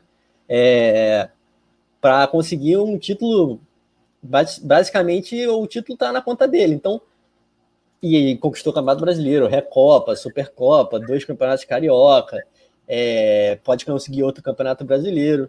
Então, cara, é, é assim, em termos de, de importância, talvez ali Zico, Leandro, Gabigol, aí tem a questão do Leandro, Adil e tal, tem uma discussão, mas eu, eu assim, até porque eu, foi o que eu vi, né? Então, para dar uma moral para o jogador que eu vi, eu colocaria o, o Gabigol aí no top 3. Muito bem, é porque o Flamengo e tem você, muito Rafa, ídolo, né? Você não vai fugir ah, eu acho, não. Acho que ele está ali também. Tem tantos grandes ídolos, né? Dida, Leônidas, mais das antigas, né? Mais da era de ouro, né? Zico, Leandro, acho que estão à frente do Gabigol, mas ele está ali, no mesmo patamar do Júnior, Adilho e tal, citados pelo Juliano, está é, tá lá entre os maiores, sem dúvida alguma. E ainda pode crescer, né? ainda pode ganhar algumas posições, quem sabe? Eu apostaria nisso até. O Lucas Souza fala: a Record não comprou o Carioca? Porque essa manchete do preço para ver. Então é o pay per view, meu amigo. A Record comprou a TV aberta, mas são outras negociações que rolam também. Tem novidade com relação ao pay-per-view do Campeonato Carioca e vai ser salgado para o bolso do torcedor rubro-negro. A gente vai falar em breve sobre isso também. Uh, o Cajureba Tópicos está aqui também. Uh, o Vicente Flá, galera interagindo com a Valentina, filhota da Milena, né? Família da Paulinha, bombando, tá on. O Nilson Batista fala, Nunes, artilheiro das decisões, está lá também. Bem lembrado, bem lembrado e ele cita Zico, Leandro e Júnior. É, pois é, é um Olimpo, né, rubro-negro. Virgílio Sobrinho está falando, Júnior antes do Gabigol, galera interagindo. Isso é muito é, pessoal também, mas eu respeito demais a opinião da galera que viu, né? Eu vi em VTs, Juliano, Paulinho, a gente viu nos VTs e tem a dimensão, mas quem viu merece sempre um respeito especial, né? O Rafael Lima, centésimo jogo do Arrascaeta também, e vai ter um golaço no Maracanã. Esse ano vem o título e o prêmio Puscas para o Arrasca. Rascaeta vive grande fase. É, galera, segue comentando, participando. Domingo, 16 horas, Flamengo e Corinthians no Maracanã. No primeiro turno, 5 para o Flamengo, 1 um para o Corinthians. Uma verdadeira surra. E eu estou acompanhando, Juliano, os corintianos, a imprensa paulista, a imprensa especializada no Corinthians. O trato para o jogo é o seguinte: olha, é fechar a casinha para não tomar mais uma goleada, para o saldo de gols do Flamengo não esticar no Campeonato Brasileiro. Fez quatro de saldo né, no primeiro turno. Pode aumentar ainda mais. Esse é o medo dos caras. É, sabe qual é o problema do Corinthians? O Corinthians teve jogos assim em que ele tentou jogar de igual para igual, né? Vamos dizer assim, contra o Palmeiras, por exemplo, saiu para atacar, porque é o estilo de jogo do Wagner Mancini, e acabou sofrendo goleada, né? E, e recentemente o, o, aproveitamento do Corinthians não tá bom, né? Perdeu para o Bragantino dentro de casa, teve esse empate com o Atlético Paranaense sofrendo três gols, sofreu dois do Bragantino, quatro do Palmeiras. Então, defensivamente, o Corinthians tem deixado bastante a desejar. E vem com um desfalque ali de peso, né? Que o Gabriel, que é o primeiro volante ali do, do Corinthians, que é um dos destaques da equipe, não vai jogar porque está suspenso pelo terceiro cartão amarelo. Então, o Corinthians vem, vem com um desfalque importante, é, não vem num bom momento, e assim, há, há umas três ou quatro rodadas atrás, se o, se o falasse, ah, pô, o Flamengo vai pegar o Corinthians, eu ia falar que ia ser um jogo muito difícil, porque o Corinthians vinha num bom momento. Mas é aquilo, né? Futebol brasileiro muda tudo muito rápido. E o Corinthians hoje está em, queda né, de rendimento, e principalmente no sistema defensivo, e o Flamengo tem obrigação de conseguir os três pontos. Não pode pensar em outro resultado que não seja a vitória e para já colocar pressão no internacional. Né? Jogo no mesmo horário, o Flamengo tem que ir para cima para amassar o Corinthians. E eu acho, né, Paula, que o termômetro perfeito para a gente analisar essa fase do Corinthians é ver o silêncio da imprensa corintiana, da imprensa anti-flá, chamada imprensa paulista, né? É, já é, é, um, é, muito sintomático, né? Porque quando o Corinthians está mais ou menos, eles já falam, uau, é o Corinthians e tal, é o maior, eles falam de tudo. E agora eles estão quietinhos, né, cara? Num silêncio sepulcral, nada se ouve do lado do Corinthians, parece que tá todo mundo dormindo, todos os torcedores escondidos, né, também, além da imprensa o silêncio corintiano é ensurdecedor, né? Já é. diria novos ditados aí. É, eu acredito muito no, no Flamengo para esse jogo. Como o Juliano falou, o Flamengo tem a obrigação de vencer. Hoje seria o dia perfeito para a plaquinha do brasileiro, a obrigação, mas já que não tem fisicamente, a gente faz mentalmente. É, e a gente joga em casa, né? Aproveitar que o, a gente antes reclamava tanto do, do Maracanã, aproveitar que passou por uma reforma, que tá um verdadeiro tapete ali, né? Depois que a Comembol assumiu para a final da Libertadores. Então, eu acredito muito no, no Flamengo. É claro que no chinelinho, com os pés no chão, é, porque futebol, né? A gente nunca sabe o que, que pode acontecer. Mas o Flamengo tem plenas condições de ganhar e ganhar bem esse jogo, né? Não à toa fez cinco 5 a 1 no primeiro. E como o Gil falou muito bem, sistema defensivo do Corinthians deixa a desejar. Então a gente tem que aproveitar o fato de ter o melhor ataque do, do país e parar de perder um caminhão de gols, né? O momento de consolidar o ataque, né? Que se perdendo esse tanto de gols já é o melhor do país, imagina se convertesse todas as chances que perde. Então é hora de consolidar esse ataque, se consolidar mesmo como o melhor ataque da competição, botar pressão no internacional e assumir essa ponta da tabela aí torcer pelo, pelo Vasco, né? Para ver se o Vasco que está na degola precisa vencer também, né? Não podem com outro resultado. Então, ficar de olho, né? Um olho no. Como que é aquele ditado?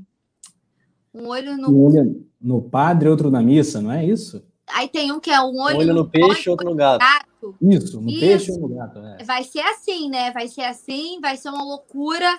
Domingo eu já estou preparando meu coração, porque se aquele dia no Inter Esporte, que a produção botou o campinho aqui, eu já fiquei sem ar, acompanhando no nervoso de morrer. Você imagina domingo que a gente vai ter que acompanhar os dois ao mesmo tempo para ficar de olho nos, nos, resultados.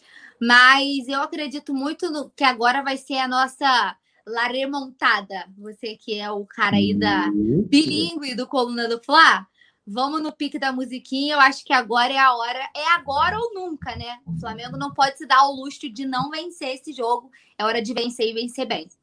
La remontada. Olha só, rapaz. O Wellington Costela tá na área no chat do Coluna do Fla. Sempre que acompanha o jogo no Coluna do Fla, dá sorte. Manda um abraço aqui para Mauá, São Paulo. Parabéns a todos pelo trabalho. Aí sim, a transmissão pé quente, Wellington. Obrigado aí pela parceria, parceiro. Domingo estaremos aqui. O James Leal, está interagindo com a gente, falando dos grandes craques do Flamengo dos anos 30 e 40, lendas como Domingos da Guia, Leônidas da Silva. Cheguei a citar o Leônidas, são realmente figuras históricas para o Mengão.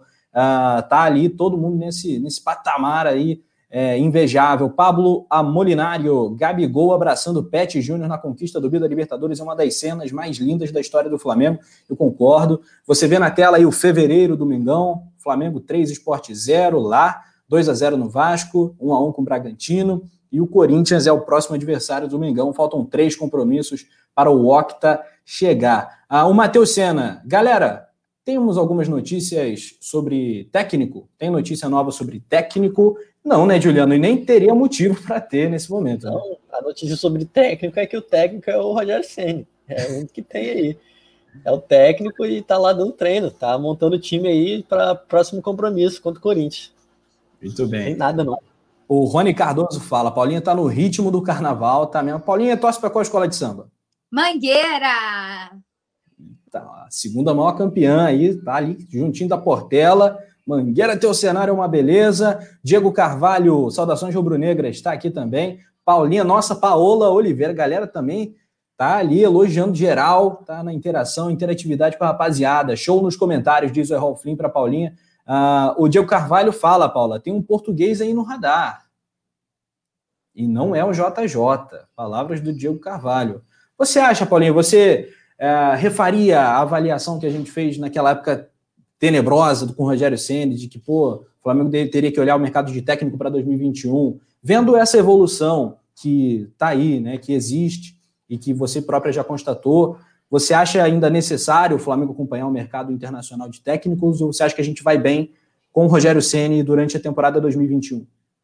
Não, Rafa, eu acho que até faz parte do futebol, né? Você está sempre de olho nesse mercado, independente de eu ser favorável ou não à continuidade do, do Rogério Senna.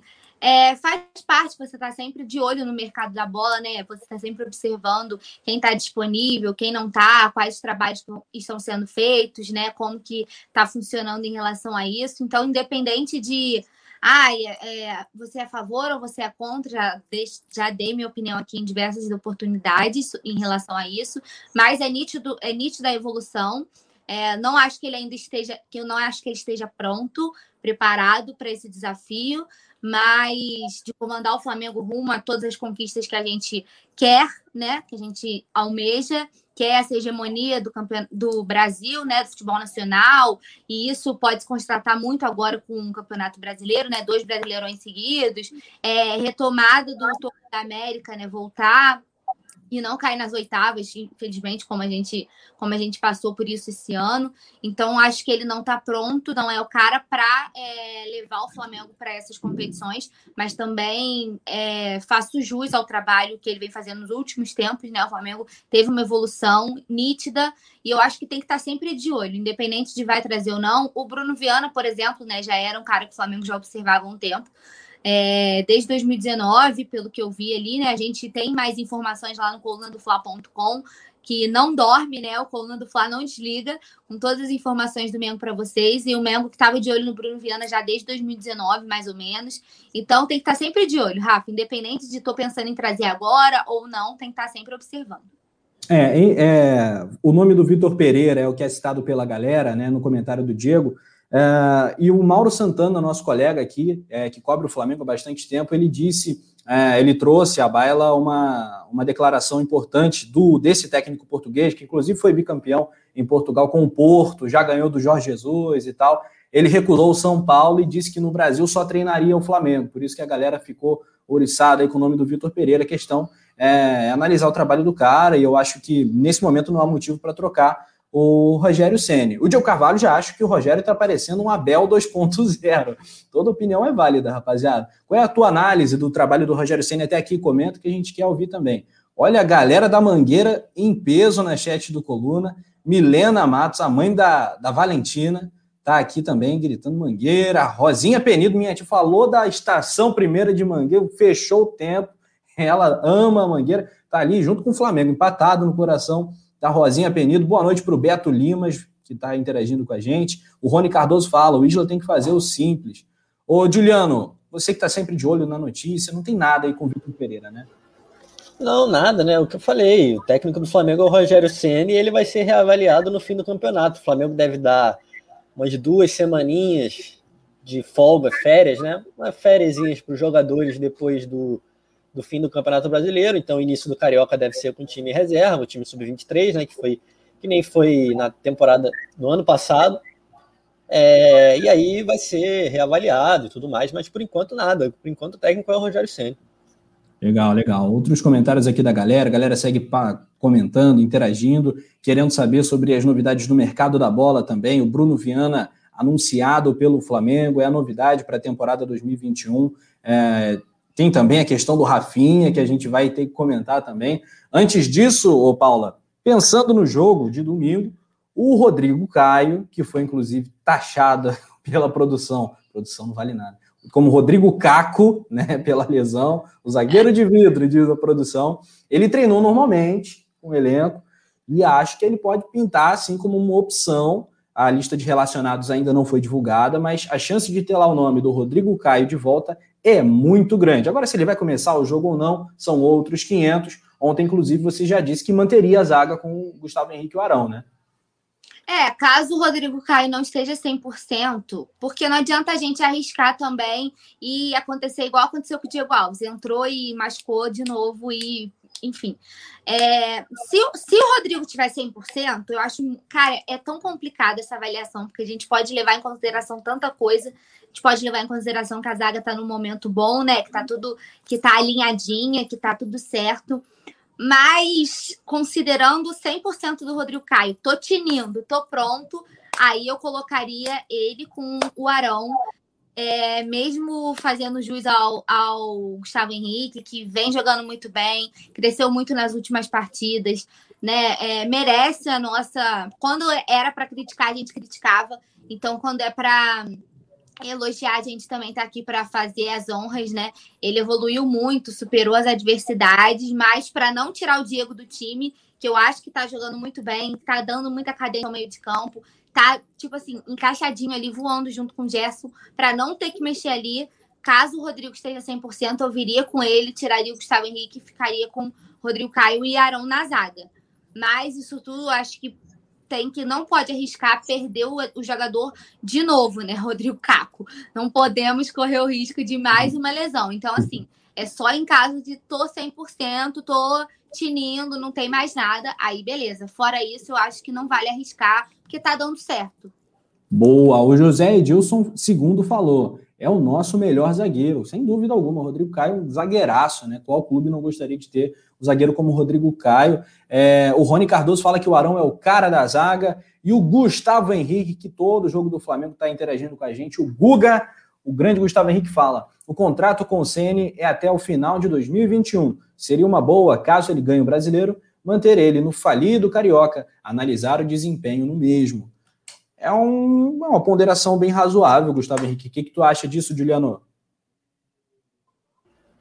É, o Rogério, acho que, assim, não só, assim, eu, eu não sou daquele, eu já, já tivemos discussões aqui, eu, Túlio, Paula, né, sobre, em relação a técnico, em relação a Sene, né, cara, eu sou do time que não é para demitir técnico, não, assim, o trabalho não é mal feito, eu acho que só que a torcida do Flamengo, ela já meio que sentenciou, né, o Rogério Senna. É uma coisa um pouco complicada. Ele não, não tem clima. Tudo que dá errado acaba caindo muito na conta dele. É só a gente ver o nosso chat aí quando tem jogo e tudo mais.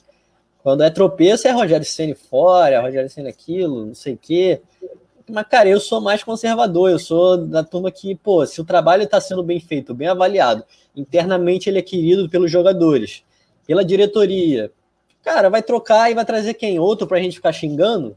Porque eu acho que nesse momento é só trocar por trocar, né? Então, não sou a favor da troca, não. E sobre o Rodrigo Caio, ele deve ser titular ao lado do Arão, na zaga. Depois a gente pode montar o time, mas o Gustavo Henrique provavelmente vai voltar para o banco de reservas. Cumpriu bem o papel, acho que ganhou, voltou a ganhar confiança, a, não só confiança nele mesmo, né? É, confiança pessoal, mas acho que confiança da torcida também, que já o vê com outros olhos, porque fez atuações muito boas, seguras, fez gol, inclusive, tudo mais. Acho que foi uma retomada aí do Gustavo Henrique, muito bom para a próxima temporada, né? Que vai ter disputa com Bruno Viana também, o Arão, o próprio Rodrigo Caio. E acho que é bom para o elenco e bom para o Flamengo. Vicente Flá, que não presta, sempre provocando, ele falou: não, mano, deixa o Carioca para o novo técnico conhecer o time. Já deu aquela provocada sinistra. É, a Lohana Pires chegou já hablando o espanhol. O Luiz Silva tá falando, Rogério Ceni não! Há muitos aqui críticos ao trabalho do técnico do Flamengo. O Rony Cardoso fala, Rogério Ceni é um privilegiado, tem várias peças na mão, é só não inventar. Isso é verdade, cara. É, o Patrice Lumumba Sabino fala: Rogério Ceni representa mais um tiro do pé dessa diretoria. Precisamos de um técnico vencedor e estrangeiro, e não de um medroso conservador puxa-saco de jogadores. Aqui, palavras pesadas do da Patrice. É, Virgílio Sobrinho tá falando que o Rogério é um estagiário. O Marco João Joel lançou um fora Ceni. Tá bombando fora Ceni aqui no chat. É, o Thiago Magalhães também acha que ele já passou do prazo de validade. Vamos ver, como dizia o Domenech, Domenech Torren, esse jogo a jogo, jogo a jogo, a gente vai reavaliando o trabalho de Rogério Ceni. Por enquanto, a, fase, a sequência é positiva, não é negativa, não, galera. Apesar das eliminações e tal que aconteceram antes dessa fase boa que está em curso. Diego Pinheiro, Diego, falando, Mateuzinho joga mais que o Isla e o Rogério não coloca. Será, Paula? Mateuzinho joga mais que o Isla? Acho que o Diego pegou pesado agora com o lateral chileno do Mengão, a, des, a despeito dele não viver a sua melhor fase, né? É, quando chegou, a gente falava, né? Tipo assim, chegou tão bem, né? Chegou encaixando direitinho. O povo até falava que não sentia falta nenhuma do Rafinha, né? Várias, chegou voando, assim, chegou, encaixou perfeitamente ali. Tá numa má fase, mas a gente viu o Everton Ribeiro também numa má fase e agora já está retomando, encontrando bom futebol. Eu acho que falar que o Mateuzinho é melhor que o Isla é demais, porque o Mateuzinho tá. É... O Mateuzinho é excelente, eu acho que ele tem um futuro brilhante, mas assim, ele ainda está em processo de de crescimento mesmo, né? Ele ainda é muito jovem, então ele está em processo de amadurecimento, processo de crescimento, de rodagem. O Isla é mais experiente, né? Ganha também em relação a isso. Acho que pegou pesado de dizer que o Mateuzinho é melhor, mas o Mateuzinho é muito bom, tem um futuro muito grande pela frente, fez excelentes partidas pelo Flamengo, é, inclusive era um dos, é, um dos dos jogadores com mais assistências, né, no campeonato, quando ele estava jogando. Então, assim, é, olho nele, porque é, ele é bola, mas precisa ter se desenvolvendo, tem que ter mais experiência um pouquinho. Mas falar que é melhor que o Isla é pesado, é puxado. É, rapaz. Ô, Juliano, escala o seu time do Mengão para domingo. A Paulinha ontem já escalou dela. Não, o meu time ou o time que vai jogar? Não, o time que vai jogar primeiro, depois você manda o teu time, então. Ah, o time que vai jogar deve ser Hugo, Isla, é... Arão, Rodrigo Caio, Felipe Luiz, Gerson e Diego, Everton Ribeiro, Arrascaeta, Bruno Henrique e Gabigol. Na verdade, é o mesmo time que eu escalaria também, e deve ser o time que, que vai, qual é o que vai time? entrar em campo. Né? Não, é o mesmo time. Pois é, é o mesmo time. É, e a galera tá comentando aqui também. O, então já tá, já tá aí passado o Flamengo provável, hein? O Gustavo Henrique manda um super, mais um super chat. Se for mudar, precisa trazer um técnico que já conheça o futebol sul-americano, para não ter a famosa fase de adaptação à região. Pois é, cara. É sempre traumático, né? Quando se demite um técnico, né? Mas, enfim. O Nilson Batista está falando: Mateuzinho tem que entrar aos 50 do segundo tempo. Sugerindo aqui que o Isla não aguentaria o tranco. O Daniel Copper Schmidt, galera tem a impressão que o Mateuzinho joga mais que o Isla porque entra no segundo tempo cheio de gás, se preocupando mais em atacar. Isso o Mateuzinho faz muito bem, né, Daniel? Ele chega com uma explosão muito bacana, cruza bem, toca bem, já deu algumas assistências no Campeonato Brasileiro. É um lateral bacana que o Flamengo tem como opção. O José Souza fala: o Flamengo não é time de esquina, para servir de laboratório para aprendiz, tem que trazer um técnico do tamanho da instituição e da sua torcida. O Chico Roberto fala: não cravo que o Flamengo será o campeão. Ninguém está cravando isso ainda, não. A gente acredita muito. Mas cravar até pode zicar, então a gente evita esse tipo de coisa.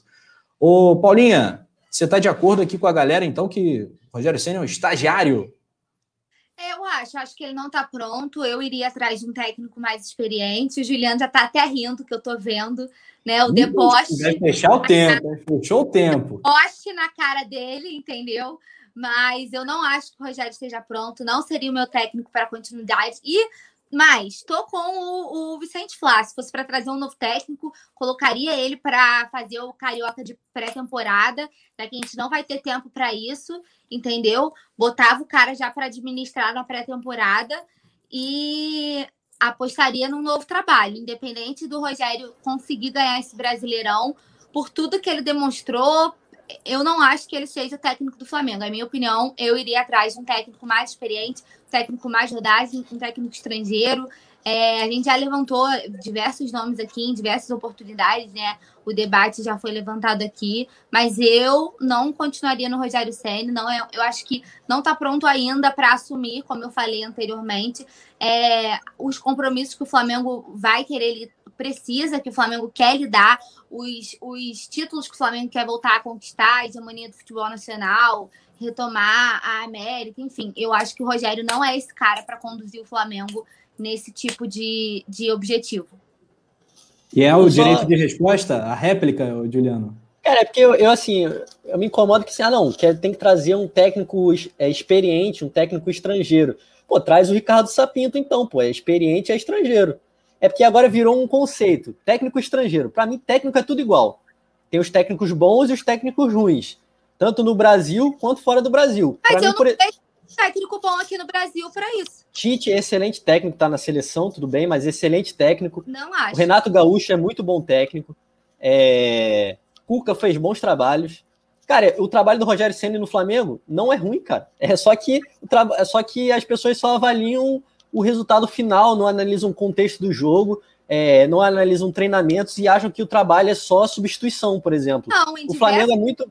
Eu já analisei em diversos ah eu analisei os trabalhos, eu analisei tudo e é a minha opinião. Eu não acho que seja técnico pro Flamengo. Acho que você não pode generalizar falando que, ah, só olha o resultado final. Não é assim. Não, mas quem que você traria? Não, eu, eu já falei diversos nomes aqui, se eu pudesse trazer o Galhardo, Carlos Carvalhal. Pô, mas aí são técnicos que não vão vir pro Flamengo. Mas, eu mas são técnicos que não vão vir. O Carlos Carvalhal tá empregado, o Galhardo tá empregado. Um recebe 2 milhões de reais por mês mas e o outro acabou de chegar na Europa. Aí, Eles não vão é vir pro Flamengo, gente. Tem que trabalhar com a realidade. Senão não, eu vou pedir o Guardiola aí, também. Aí, fora cena e Guardiola. Eu traria. Não, mas você tem que. Mas tem que. Mas você tem que analisar para demitir um treinador, ana, analisar os nomes disponíveis. Se é para demitir por demitir, é um erro. É falta de planejamento total. Porque se você se vai demitir para. Ah, eu quero que seja o Galhardo ou o Carvalhal, mas tem chance. Não, não tem chance. E aí. Não, então vamos lá. Quais, quais são os nomes disponíveis? Quais seriam os nomes Sem contrato, tem o, o Vitor Pereira, que você comentou, o Rui Derrota, que era o apelido dele no. que é o Rui Vitória, que era o apelido é. dele no Benfica. E quem mais? De estrangeiro, que a galera só quer estrangeiro. Tem o Domenech, que já veio. Quem mais? Tem o, o, o Hierro, que foi técnico da Espanha na, na Copa do Mundo. Tem quem mais? Não tem muitas opções, gente. As opções são escassas. O São Paulo agora demitiu e as hum. opções dele eram o Vitor Pereira, que não aceitou, o, o, Crespo, que tem mais derrota que vitória na carreira, mas eu acho que é um técnico promissor. promissor. Não a, atual grande técnico, promissor. E o só Barros treinou times pequenos também, né? Só treinou o Banfield e o Defesa e Justiça. É. É, foi, no, no Defesa e Justiça foi campeão da Sul-Americana, mas no Campeonato Argentino fez um trabalho fraco. No Banfield ganhou um jogo só. Salário é, milionário.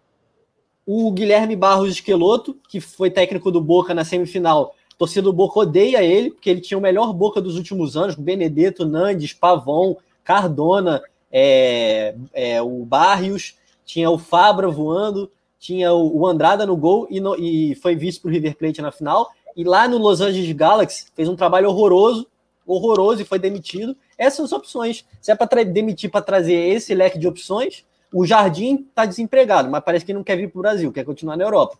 Se é para trazer essas opções, gente, vai demitir o Ceni para quê? O cara que é bem avaliado pelo grupo, bem avaliado pela diretoria, no dia a dia, é elogiado os treinamentos, é que a galera quer demitir por demitir. Essa é a minha opinião. Manda ver, Paula. Eu não eu, Paulo, não é querer demitir por demitir, é a análise que eu faço. Eu respeito a opinião do Juliano se ele acha que a análise geral do trabalho do Senna positiva. Eu não vejo assim, eu vejo que está tendo uma melhora agora.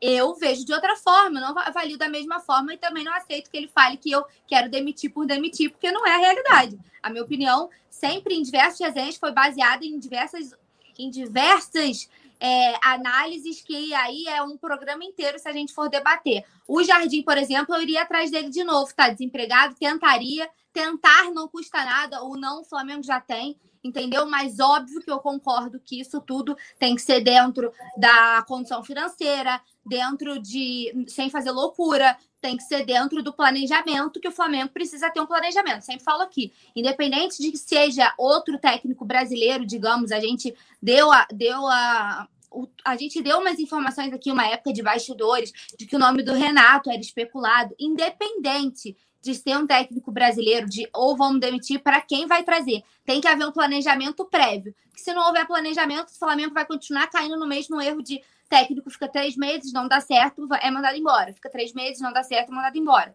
Então, a gente vai ficar nesse ciclo vicioso. Mas isso não quer dizer que, ah, eu quero que mande embora e uh, acabou. Não é isso.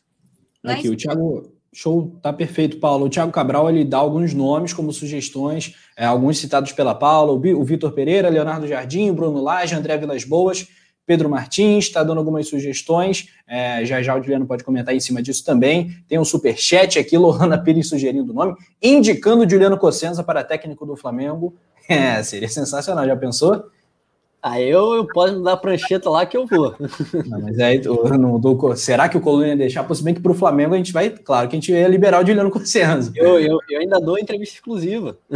Ah, não, aí, beleza, aí fechou. Não, mas sobre, sobre os nomes que, que levantaram aí, o Bruno Lage, por exemplo, é, se é para questão de experiência, o Bruno Lage tem um trabalho na carreira que foi o Benfica.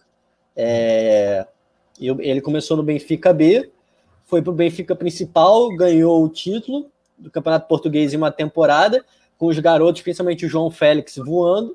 E na outra temporada que o João Félix saiu, o time se desconstruiu todo e ele foi demitido. O André Vilas Boas não vem para o Brasil. Ele saiu do Olympique de Marseille por opção própria, ele não foi demitido. Ele saiu por briga com a diretoria. O salário dele é estrondoso, é totalmente fora da realidade do, do futebol brasileiro. É, Marco Silva, na, quando o, o Jorge Jesus foi embora do Flamengo, o Marco Silva era o primeiro nome da diretoria. A repercussão nas redes sociais foi péssima e ele não veio. Por causa disso, o Flamengo descartou conversar com o Marco Silva, porque os trabalhos dele são fraquíssimos. Então, sei lá, eu acho que o Vitor Pereira parece ser um bom nome de fato. É, ele é era o técnico daquele clássico vídeo do Jorge Jesus se ajoelhando quando o Kelvin, famoso Kelvin, que joga no Botafogo, fez o gol lá no último minuto e, e o Porto foi campeão em cima do Benfica. Mas assim, eu acho que são poucas opções, ah, são, são, são números, são opções restritas. É, eu acho que o, o, o trabalho do Rogério é curto e bem avaliado. Se a gente for demitir técnico a cada três meses, pô, gente, é falta de planejamento, falta de profissionalismo, afasta outros profissionais, inclusive pô, você vai, vai, vai ser contratado pelo, pelo Flamengo. Aí você vai olhar o histórico. Nos últimos três, seis meses, demitiu dois técnicos. Quem que vai querer sair, do, por exemplo, da Europa para vir para cá nesse cenário? São poucos. O Jorge Jesus ele é muito autoconfiante. Não são todos técnicos que têm essa autoconfiança de assumir a bronca, tá? Não é qualquer um que vem. Enfim, é... eu que... acho que só que tem que ser melhor avaliado.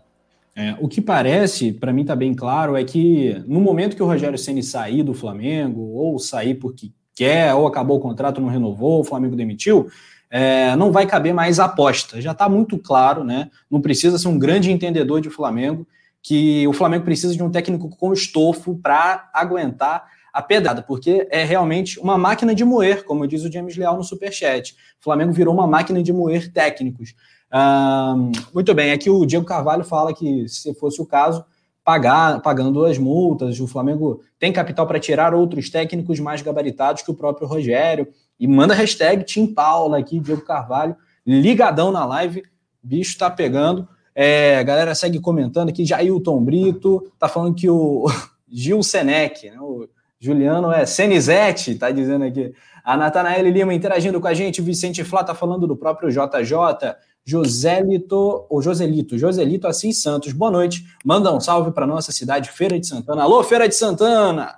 Um salve para Feira e para toda a Bahia, estado maravilhoso, Bahia de Todos os Santos. Uh, um abraço também para o Thaleson Leal. De onde que o treinador europeu vai querer vir para um time brasileiro com essa imagem de perder três jogos seguidos e mandar embora? Isso é algo que me preocupa muito também, né? Ficar demitindo técnico toda hora não é um hábito muito bacana para o mercado, né? Não é muito bem visto. O Lucas Toneto tá falando do Vitor Pereira. Hashtag Paula bombando. O João Gabriel fala, volta mister. Gustavo Henrique falou, tem que lembrar o fator ano de eleição na escolha. Poderemos ter escolhas mais populistas ou escolhas um tanto quanto amalucadas, esforços financeiros talvez excessivos. A gente vai ficar vigilante com relação a isso, né, Paula? Porque ano de eleição, isso não é regra, mas é quase, né? É um hábito em quase todo ano de eleição, no Flamengo e em quase todos os outros times brasileiros, né? clubes brasileiros. Verdade, a gente tem que ficar de olho. Muita gente fala que não é para a gente debater política, né? Mas a gente precisa, porque tudo envolve, né?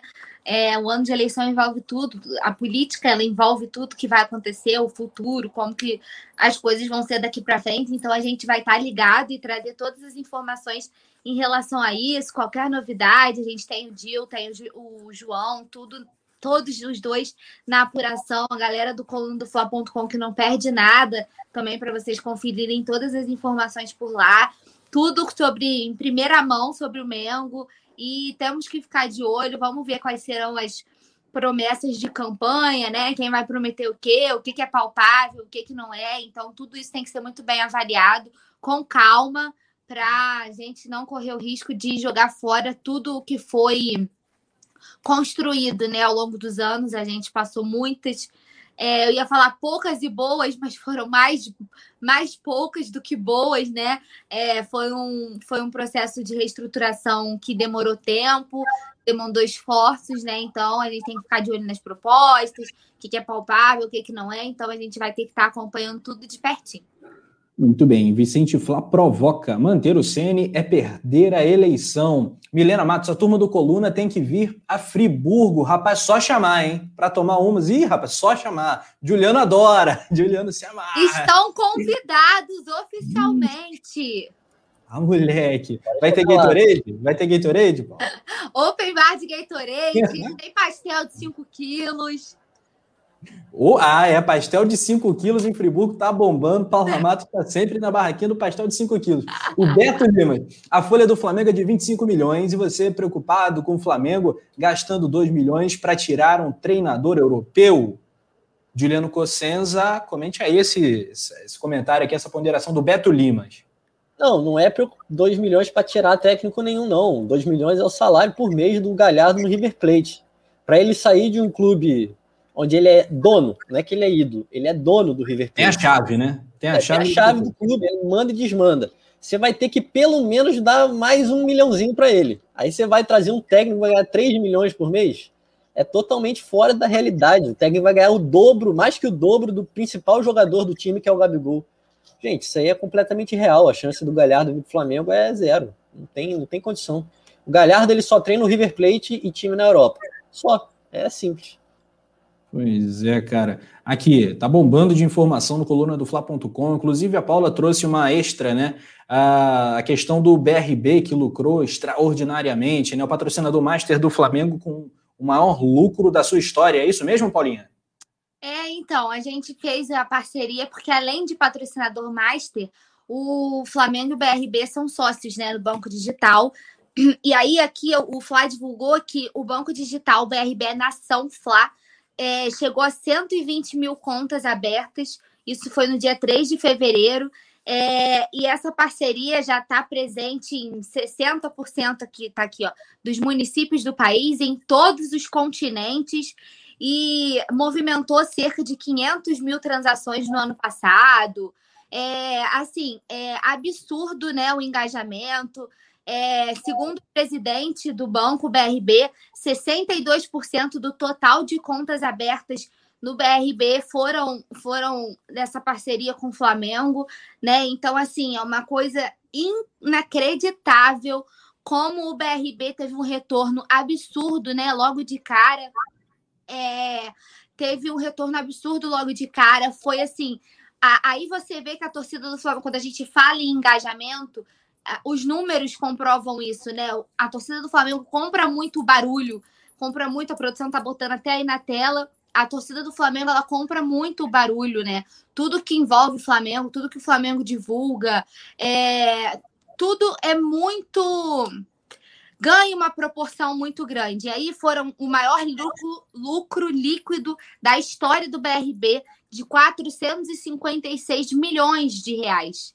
Então é uma marca, um feito muito grande, né, para o Flamengo.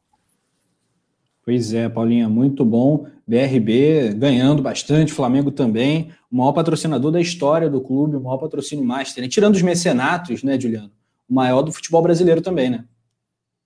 É, né? Tem a Crefisa no Palmeiras, né? Que aporta um, um, valor absurdo, e o lá o Menin, né? A família Menin no Atlético Mineiro, que também bota um valor.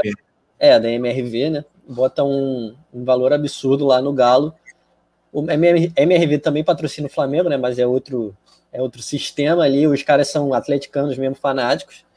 E botam grana lá, né? E pelo visto, e comentando um pouco de Atlético Mineiro, parece que o São Paulo ele vai meter o pé também. São Paulo é aquilo, né? Ele chega, enche o time de dívida e mete o pé. É, se, é sempre o mesmo cenário. Foi assim no Santos e parece que vai ser assim no Atlético Mineiro também. São Paulo é que nem aquela música, né? Ele, ele tem alma de pipa voada, né, cara? É o São Paulo, bicho. Isto é uma pipa voada. Um abraço para o Matheus Coelho perguntando onde que tem um samba bom no Rio de Janeiro, meu irmão, em cada esquina, né? Mas eu recomendo a minha Vila Isabel, modéstia à parte. O Vicente Flá pergunta: o MRV não saiu? É, patrocinava, né? A, é, é. que a gente fez, né? é, mas estampou um manto histórico do Flamengo 2019 nas costas. Foi um patrocínio muito bacana, muito acima do, do, do que geralmente é pago nesse, nesse lugar, né, nessa posição da camisa nas costas. Foi um patrocínio que foi muito bom para o Flamengo enquanto durou. O, o Anderson Oliveira tá falando do Tuca Ferretti, técnico do Tigres do México. É, rapaz. O Jailton Brito falando do Atlético Mineiro vai levar um calote do São Paulo doido. Jailton Brito, Matheus Coelho, galera toda participando no Coluna do Fla. Muito bacana. E vai me deixar um do like também, hein? A gente está esquecendo de cobrar o like. Vou até ver aqui ao vivaço o nosso índice de likes na live de hoje, porque é um sextou de carnaval, todo mundo devidamente é, trajado, Gatorade, tem a sereia, tem também o Juliano. O Juliano tá vestido de quê mesmo? Fulião, né? Juliano, eu peguei aqui um pouco de tudo. Pra peguei aqui um. Aquela música, pra que guardar dinheiro se eu morrer? É. Peguei esse aqui, esse. Milionária. Esse cordão aqui, adivinha com quem que eu peguei? Projota, meu parceiro. peguei, peguei emprestado. Cordão aqui de rap. Espero que só vir, o cordão, né, amigo? Pra vir aqui fantasiado pra, pra live. Juliano, amigo do Projota, da Carol Conká e do Nego Di. Tá bem acompanhado, hein, Juliano? A, Ai, meu a Deus fase tá... Que é, fase, vive um drama, o Juliano. É, mas Juliano Cossenza, na informação de Mengão, o cara tá realmente iluminado, como dizem os antigos, uma fase maravilhosa. Vamos falar um pouquinho do Bruno Viana, Paula, porque tem reforço no Mengão, tem cara nova no Flamengo, teve anúncio, foi bacana pra caramba, o cara já, o cara já trocou aquela ideia com a torcida, teve videozinho no treino também. Ele vai usar a camisa número 30. Bruno Viana, 26 anos, o Flamengo contrata por empréstimo até o fim da temporada e aí em dezembro vai escolher, paga ou não paga os 45 milhões de reais 7 milhões de euros na cotação atual dá mais ou menos isso. Bruno Viana é a figurinha nova do Mengão, todo mundo já abraçando. O grupo do Flamengo é bom, né, cara? É bacana, a galera confere imagens dele aí. Olha a fera aí, ô, Paulinha. Quando, quando eu olhei rápido de costas, eu achei que era o Vitinho. Tô Parece... gente, o que é vídeo do Vitinho, gente? O que, que tá acontecendo aqui? É, mas é um diz, diz ele, né, que é um sonho concretizado, né? É, ele mandou um, um recado para a torcida depois, é, depois que se integrou. É, teve apresentação, conheceu todo o elenco, né? Conheceu o Ninho lá, conheceu os jogadores, como você destacou, é um grupo muito bom, é um grupo muito unido, né? A gente sempre fala aqui. É, e ele é um fato curioso, né? Que o Léo Moura, né? participou aí da, da negociação do Flamengo é, do, com o Bruno, né? Faz parte aí do staff. O Bruno, que é natural aqui de Macaé, é, e sempre quis vestir o manto, né? E agora está concretizando. Espero que não seja mais um Vitinho da vida por causa da brincadeirinha do, son, do sonho, sono, sabe? Por causa disso, então espero que não. Mas que dê muitos frutos aí, ó. Ele a produção tá botando aí na tela o treino de hoje. Ele participou, conheceu a galera, viu um pouquinho como é que é o ambiente. Deve ter sido muito bem recebido, né? O grupo é muito é muito unido em relação a isso. E ele que lute agora por vaga, porque não vai ser fácil. É, ele que lute e o Rogério que lute, né? Na verdade, porque Quero ver uma dor de cabeça boa para o treinador, como é que ele vai fazer para montar essa dupla de zaga, qual vai ser essa dupla de zaga aí, ó, ele conhecendo os companheiros. É, galera que já está apelidando de Will Smith da Gávea, né? Porque a torcida não dorme em serviço. Já tem apelido Rafa, é o Chuchuzão, o Gil é o Dil Dil, entendeu? E ele também já chegou tendo apelido o Will Smith da Gávea e eu espero que dê muito certo e que lute para conseguir essa vaga aí, porque não vai ser fácil não. A disputa ali, a disputa vai ser boa. Maluco no pedaço, diz a galera aqui do chat. O José Ferreira chegou dando boa noite pra gente. Juliano, o Thiago Cabral, já até comentei um pouquinho sobre isso. Ele sugere uma troca aqui para o Flamengo. Trocar o Vitinho pelo Ayrton Lucas, lateral que esquerdo, que foi revelação no campeonato de 2017 ou 18 com o Fluminense, e aí já foi para a Rússia. Uh, enfim, está no Spartak Moscou. Lembrar que o Vitinho tem história no futebol russo, né, com o CSKA, clube antes que ele jogava antes de vir para o Flamengo. Você acha que seria uma troca boa? Você acha isso viável, Juliano? É, eu não sei como é que tá a situação do Ayrton Lucas lá, não, né? Não sei se ele tá valorizado, desvalorizado, não sei como é que tá a situação dele. Mas é sempre meio esquisito trocar um lateral para um atacante, né? Você tem valores uhum. de mercado muito diferentes. É, enfim, não sei. Eu não sei como é que tá a situação do Ayrton Lucas, para ser bem sincero. Ele tinha sido convocado, né, para as seleções sub-23, né, olímpica. Se ele tiver bem, eu acho que é bem provável, né? Mas o, vamos ver. Agora é, é, é é difícil especular, né? Porque a janela está fechada, né, para a Europa. Então os jogadores não podem sair daqui só no meio do ano. Né? Então. Mas como assim você não vê o campeonato russo, o russão? Não vejo, cara. Infelizmente, esse aí eu não vejo. Eu, eu, eu mais o argentino, o argentino aqui eu ainda vejo, ainda posso falar português às vezes, Benfica e tal, mas russão, vou ficar, vou ficar devendo. O vodcão não é minha especialidade, não. Vodcão, né, cara? é, mas tá aí a resposta do Juliano para a pergunta do grande Tiago Cabral, muito bom aqui, a participação, muito boa participação do Tiago. Galera, vai comentando aí também. O Daniel Copperschmidt, manda sua pergunta para a Paulinha, para o Juliano. Rebeca Ferreira tá na área, Marco Aurélio tá com a gente, Matheus Sena. Galera, como anda a situação do Rafinha? Onde o Rafita está esse caneco? Paulinha, será que o Rafinha vai pintar no Mengão? Olha, o homem da informação é o Juliano, mas eu vou falar como torcedor, eu espero que as negociações estejam é, bem avançadas, estejam em andamento, que o Rafinha possa pintar aqui novamente para nos trazer mais alegrias, mais canecos, né? Porque eu queria muito ver ele de volta aqui ao Flamengo, já perdoei a facada. Por mim, ele pode voltar, que a gente faz, faz até Aeroflá não posso falar porque no aeroporto já passou, mas pode ser uma carreata, entendeu? Alguma coisa do tipo para que aí a carreata é bom que mantém, né, os protocolos de segurança, não, não causa problema, a gente segue aí os protocolos bonitinhos, vamos fazer uma carreata de boas-vindas ao Rafinha. Mas fala aí, Dil, tem novidade? Como que tá a sua apuração em relação a isso? Rafinha tá conversando, tá mais pro Flamengo, tá menos pro Flamengo? É, o Rafinha acho que está muito bem encaminhado para o Flamengo. É, ele já sabe, eu já escrevi uma matéria sobre isso, já sabe todas as condições do Flamengo, já ouviu, está satisfeito. A tendência é que seja um desfecho positivo, né? Mas acho que ainda vai demorar um pouquinho, até porque o Flamengo está em reta final de campeonato. É, ele ainda está um tempo com a família, né? Ele estava lá sozinho na Grécia, a mulher dele estava aqui no Brasil.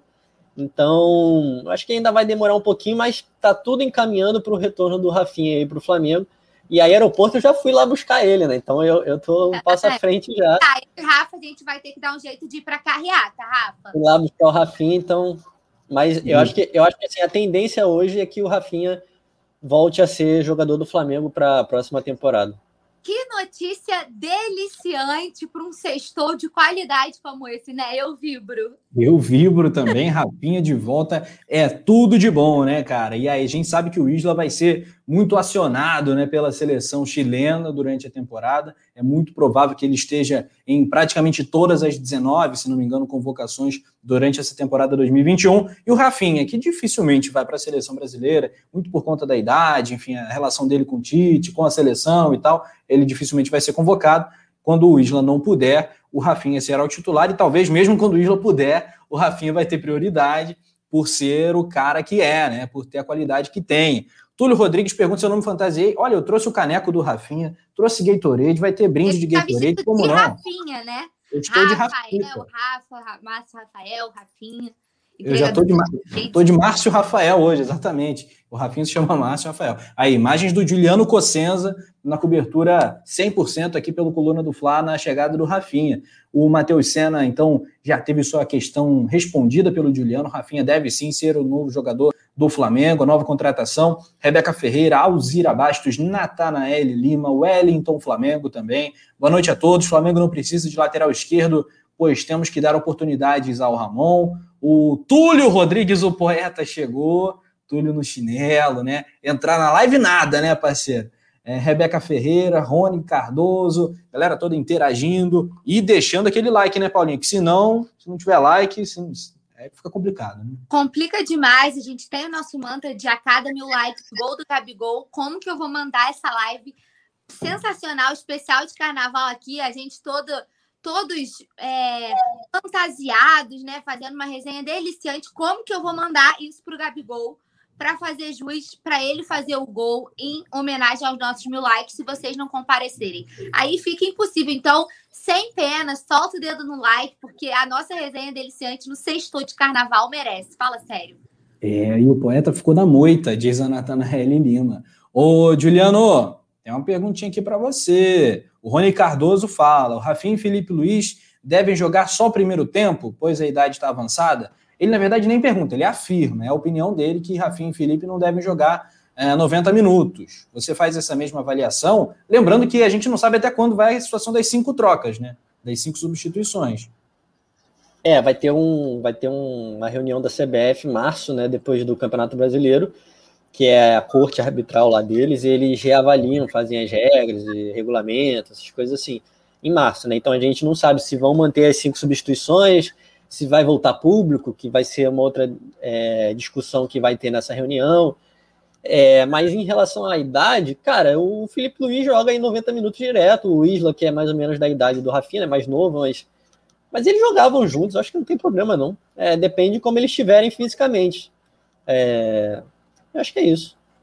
Muito bem, é isso aí. A galera vai comentando também, participando. Manda sua pergunta pra gente, rapaziada. Manuel Araújo tá ligado no Coluna do Fla. Alzeira Bastos está aqui com a hashtag Virana, que é o casal Vicente Fla e Lohana Pires, né? O Coluna do Fla Tinder aí unindo as pessoas. O Roaldo Saavedra, os dirigentes do Flamengo estão malucos. Cobrar esse preço no pay-per-view?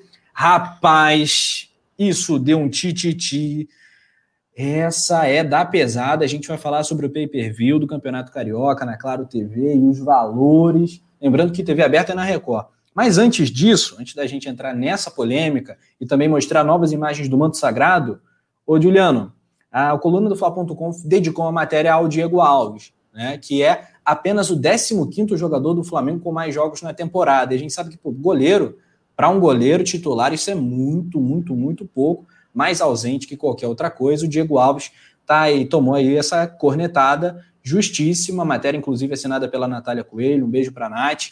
É, e ele despencou nesse ranking de jogadores que mais atuam com o manto sagrado. E curioso, porque logo após a renovação dele, essa sucessão de, de, de tristes lesões, né, cara? Tá complicado para o Diego Alves. É, cara, eu acho que não tem, acho que não tem muito a ver com, Assim, depois da renovação ele quase não jogou, né? Isso é um fato. Mas ele já é uma vem. coincidência, né? Uma é, triste coincidência. Já vem na temporada toda jogando pouco, né? Ele vem se lesionando muito. Até antes da renovação ele estava lesionado. E muita gente debatia se valia a pena renovar ou não. Ele jogou muito pouco. Eu acho que, inclusive, deve ser feito um trabalho especial com ele para que ele não, não se machuque tanto. A grande vantagem é que, entre aspas, descobrimos o Hugo. E aí ele tem compensado bem, substituído muito bem até em, em termos de embaixo das traves, ele tá agarrando até, não sei se melhor, mas pelo menos do mesmo nível do Diego Alves. E então, mas assim, é, acho que vale a pena tentar um trabalho de fortalecimento muscular, alguma coisa do tipo, para o Diego Alves voltar na temporada que vem e conseguir ter sequência, né? Porque atualmente ele não tem sequência de jogo. Pois é, cara, complicado. E aí, Paulinha? É difícil, né? É, eu fui uma das defensoras da renovação do Diego Alves, enfim, é, desde que isso não, desde que isso não comprometesse financeiramente o Flamengo, eu era a favor. É, continuo mantendo minha posição, acho ele um goleiro importante, enfim, fez história. Tem muito mais para fazer aqui no Flamengo, mas realmente é um vive uma fase tenebrosa, né? De, de, de lesões, contusões, e aí, tipo, nesse meio tempo teve Covid, né? Uma lesão, aí teve Covid, aí não melhorou, aí voltou, aí lesiona de novo. E aquela novela de renova não renova. Então, assim, vive uma fase realmente lamentável, mas espero que ele se recupere logo, que retorne bem, retorne. É, que, que seja feito esse trabalho né, é, é mais específico com ele, um trabalho de fortalecimento maior para que é, diminua a incidência de lesões, né? A probabilidade de lesões, ainda que seja uma coisa que foge do controle, né? Não tem como. O, chega, chega um ponto que ela foge do controle, né? Chega um ponto que você não tem como, mas eu acho que um trabalho pode ser bem, mais mais específico com ele, feito pelo departamento médico, uma coisa mais consi é, consistente, complicado avaliar. Eu, eu acho ele muito importante para o Flamengo, né? Foi muito importante para as nossas conquistas do ano mágico. Assim, é, é um goleiro que foi fundamental para a Libertadores, e assim, isso está muito na conta dele também, fez defesas incríveis, fez partidas muito boas. Então, quando a gente discutia renovação, eu, eu meio que defendia que a gente não podia simplesmente chutar. Uh, uh, entre aspas, assim, não sei se tá dando para entender o que eu tô querendo dizer, mas assim, chutar do clube um cara como o Diego Alves, que ganhou tudo, que foi tão importante para trazer a Libertadores, que é o título que a gente mais se orgulha, né? É o título que a gente mais queria, era a nossa maior ambição. Então, assim, é, de, não, de não chutar um cara como ele, mas realmente vive, vive um momento assim, tenebroso, tenebroso, vai se benzer, chozica, né? Porque tá complicado. Muito bem, Paulo. Eu estava aqui a... resenhando com uma pessoa que está aqui do lado de fora. Já já vou apresentar essa figurinha aqui para a galera que estava fazendo graça. O Manuel Araújo, um goleiro muito bom, porém está numa fase difícil. Mas assim mesmo, vamos ser campeões do Brasileirão. Ele se refere ao Diego Alves. Túlio Rodrigues está agitando o nosso chat. O coluna do Flatinder está bombando. O Gustavo Henrique já falou que é carnaval, carnaval na, na tela do coluna. Muito bem, olha só quem chegou Vem pra cá, chega aqui, fera. Vai um Gatoradezinho? Estou servindo água aqui. Obrigado pela água. Fala, Tô morrendo de Juliano. sede, cara. e aí? Voltei porque desde o tempo que eu tô fora, o Flamengo não conseguiu assumir. Tá me ouvindo aí, bem? O Flamengo não assumiu a liderança do Brasileirão durante todo o meu tempo fora. Eu voltei agora para a gente poder reassumir no domingo, né? Já que os pés frios aqui não estavam ajudando muito. Que momento memorável esse vapo! Incrível! Amei, produção, achei tudo. E me deu um copo de cachaceiro aqui, rapaz. Olha só. Vou deixar vocês terminarem. Carnaval o... pode, carnaval pode. Deve, inclusive. E essa criança gosta. Vicente Fly elogiando o visual do Simon. Urubu perguntando: é o Simon? Claro que é o Simon, rapaz. O galera falando do sumido. Tomamos um vapo. Vicente Fly, Simon, mini craque. Leandro Martins está falando que o Túlio é safado, é que treta interna no coluna do Fla. É, Túlio contra Leandro. Aê, Leandro. Ô, Juliano, e a questão do pay-per-view do Campeonato Carioca, novidade, a Federação do Rio de Janeiro fechou com a Claro TV. Quanto vai ser? How much? Para a galera do Mengão poder acompanhar os jogos que serão do pay-per-view. É 129,90 né, no total, né? É mais caro que a Comebol TV, né, que, que tinha transmissão da Libertadores também na Claro, né? É, é complicado, né? Porque a Record ela comprou os direitos de transmissão só para TV aberta, né? E jogo avulso é R$ 59,90. Então, se você quiser ver um joguinho só do Campeonato Carioca, vai ter que pagar a bagatela de R$ 59,90 por um joguinho. Nossa então, senhora. não é nada, não é nada barato, uma bela de uma facada. Você nem sabe quantos jogos você vai aproveitar, né? Porque os jogos do Carioca não são lá essas coisas, né? Tão agradáveis e tal. Mas vale ressaltar também que em relação ao pay-per-view da Globo, ele é mais barato.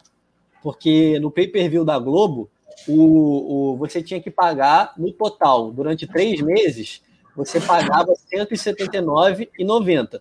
Agora você vai pagar menos, porque o campeonato dura três meses, você vai pagar 129 no total. Então, acaba sendo até mais em conta se você já assinava o pay-per-view do Campeonato Carioca, né? É, tem essa vantagem, mas é, não deixa de ser um preço bem, bem carinho, né? Bem salgado. Paulinha, quarta-feira à noite, ou quinta-feira, sei lá, os horários da, da Record ainda não foram divulgados, a, a federação ainda não divulgou o calendário dos jogos, mas é muito provável, inclusive, que o Flamengo estreie com ou Nova Iguaçu ou contra a Cabo Friense, né, que estão aí na seletiva. Imagina, Paulinha, Flamengo Cabo Friense, meio de semana, 129,90 para assistir, né?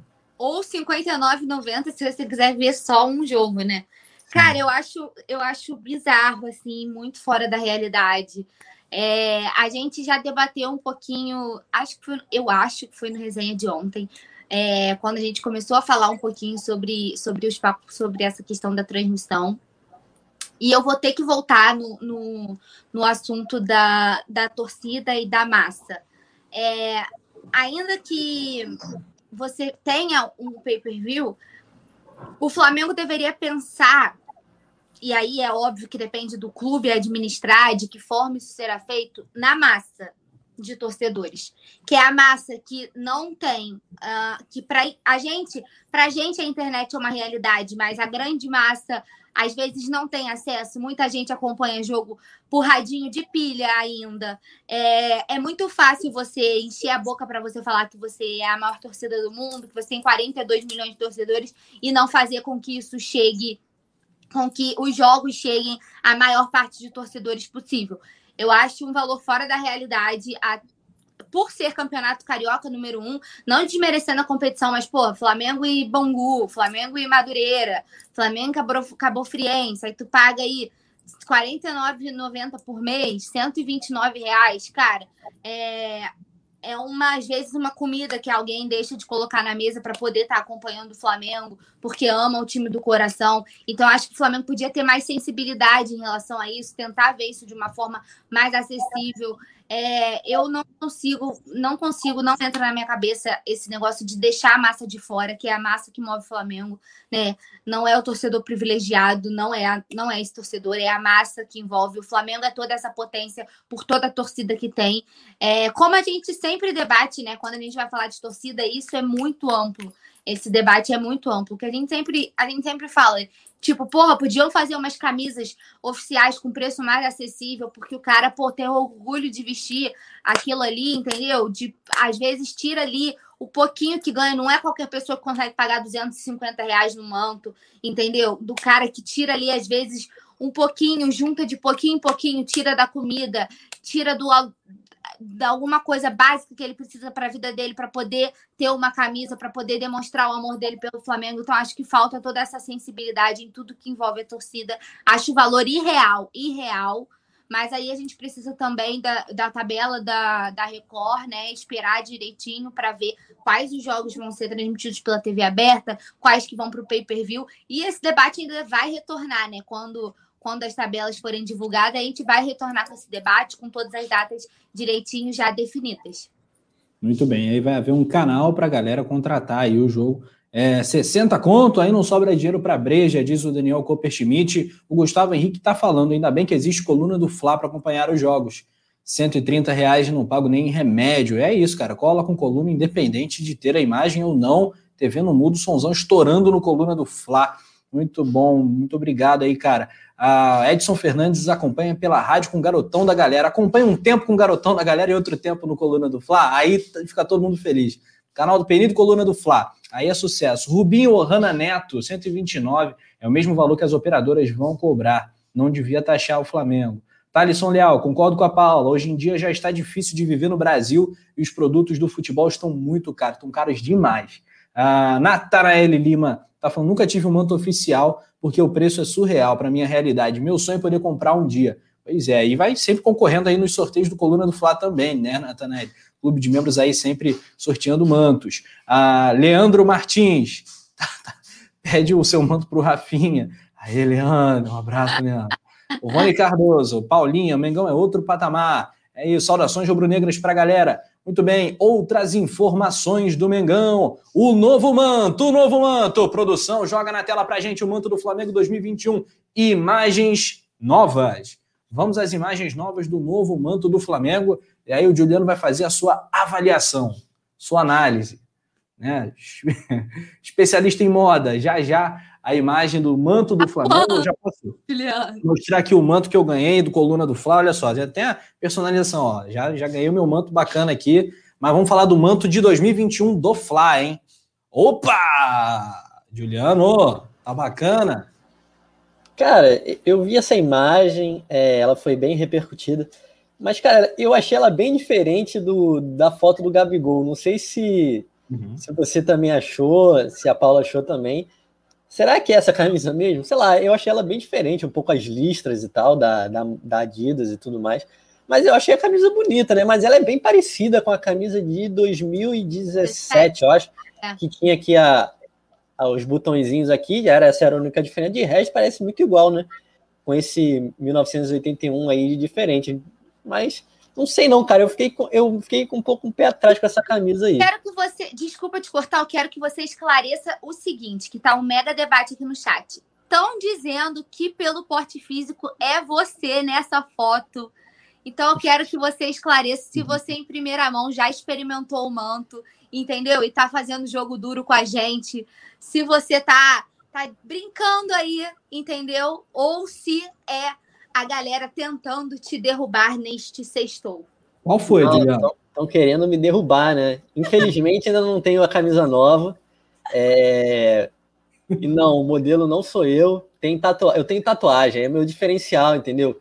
Não tem como confundir aqui, ó. O braço é todo cheio de tatuagem, é inconfundível. A galera tá querendo me colocar na, na maldade, pô. Nada a ver. Muito bom, não é o Juliano. O Marcos Vinícius não gostou, ele prefere a de 2020. O manto de 2020 do Mengão, que é lindo, né? Só a título de comparação, eu tenho, por acaso, separadinho aqui o manto de 2020 do Flamengo. Olha só. Vira, vira de frente de novo, produção. Acho que vai ficar mais bacana para a galera poder comparar. Essa é a parte de trás. Olha só. Para você, qual é o mais bonito? 2020 ou 2021? Bacana, show de bola. Menino Anderson Cavalcante voando. Qual é mais bonito, Paula, para você? Os tons de vermelho são diferentes também, né? É, Temos esses frisos vermelho, aqui. O vermelho de 2021 parece mais vivo. Eu gostei desse 1981, de, de, dessa. Como que diz o nome? O nome de... Eu esqueci o nome que dá. Não é textura. Como que é o nome disso? Marca d'água? É, tipo essa marca d'água em 1981, eu achei bonita. A de 2020 tem o Tua Glória Lutar, né? É, os tons vermelhos são bem diferentes. A 2020 tem mais listas, né? A manga é preta, a desse ano a manga é toda vermelha. Atrás, eu acho que atrás a, a diferença é sutil. Essa aí tem esses rabiscos também. Olha, vou te falar. Eu para eu avaliar plenamente, eu preciso ver no Diego Ribas. Essa é a verdade. Ou no eu, Túlio, ou no Túlio Ribas também. Enquanto eu não ver no Diego, eu não vou saber te dizer. Mas eu achei bem bonita. A camisa desse ano, de 2020, é bem bonita. Eu achei sensacional essa ideia do Tua Glória Lutar. Achei um super diferencial e gostei demais da, da camisa desse ano. Achei bem bonita. Eu gosto dessas listas mais largas. Eu acho que fica uma pegada mais retrô. Eu gosto desse modelo mais vintage, uma coisa mais retrô. Eu achei ela bem bonita, mas assim, para eu tirar as minhas as minhas conclusões só vendo no Diego Ribas, não tem jeito. Mas eu achei ela bem bonita. Porque normalmente uhum. eu já eu meio que reprovo. Por incrível que pareça, quando eu vejo a foto, eu, eu meio que reprovo logo de cara. Depois que eu tenho uma, uma certa resistência. Com essa, eu já não tive essa resistência. De cara, logo que eu vi no Gabigol, eu já achei ela bem bonita. É, vendo nessa foto, ela tá bem bonita, mas eu só vou tirar as minhas últimas conclusões quando o Diego Ribas colocar e posar, porque aí, meu filho, aí o Diego vestiu, a gente tira as nossas conclusões, fica tudo certo, fica tudo nos conformes. É, ou o poeta Túlio Ribas também serve. Tem a diferença clara também na gola, né? Essa gola da camisa 21 é no, no modelo da camisa branca de 2020, né? E também da camisa rosa, do outubro rosa.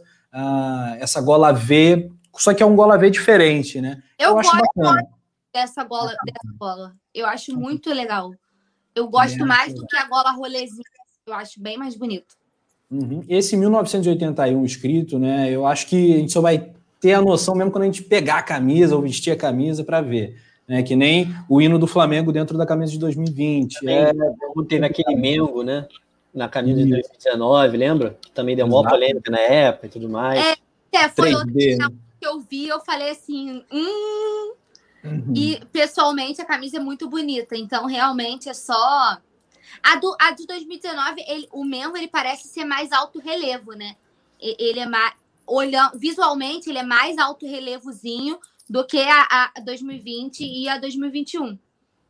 É, a ideia é tipo um 3D, assim, é, é, é sugeriram é. a época e tal. É, acho que todo, esse, todo manto do Flamengo é bonito, né? Eu tô muito com o Juliano quando ele fala isso e não tem muito erro, né? Não tem muito como errar. Às vezes a Adidas até consegue errar, sendo tão não, fácil. Cara, aquela, aquela das ondas, pelo amor de Deus, assim, eu sei que tinha todo, todo um conceito por trás, mas aquilo ali era mais fake, Deus me livre, gente. ali era. Olha aqui.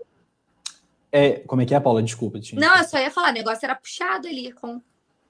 Era mesmo. O poeta Túlio tá falando aqui pra galera dar o like. Túlio, hoje tá brabo, galera não tá ouvindo a Paulinho, Juliano, poxa, dá aquele likezão, like de carnaval nessa sexta-feira maravilhosa. Tô até procurando aqui para botar no ponto a vinhetinha preferida da nação. Deixa o seu like! De novo! Deixa o seu like! Para não ter, não pode esquecer do like, não. Assim como eu também não posso esquecer um salve especial que me pediram no meu, lá no meu Instagram. A galera pode acompanhar, arroba Rafa Penido. O Vral, Jaime.Vinícius, me deu uma puxada de orelha. Você nunca manda salve para mim. Um salve para o Jaime Vinícius. O Túlio tá falando. Quem querem ganhar o CD da Carol com K, se não der like, vai. Pois é.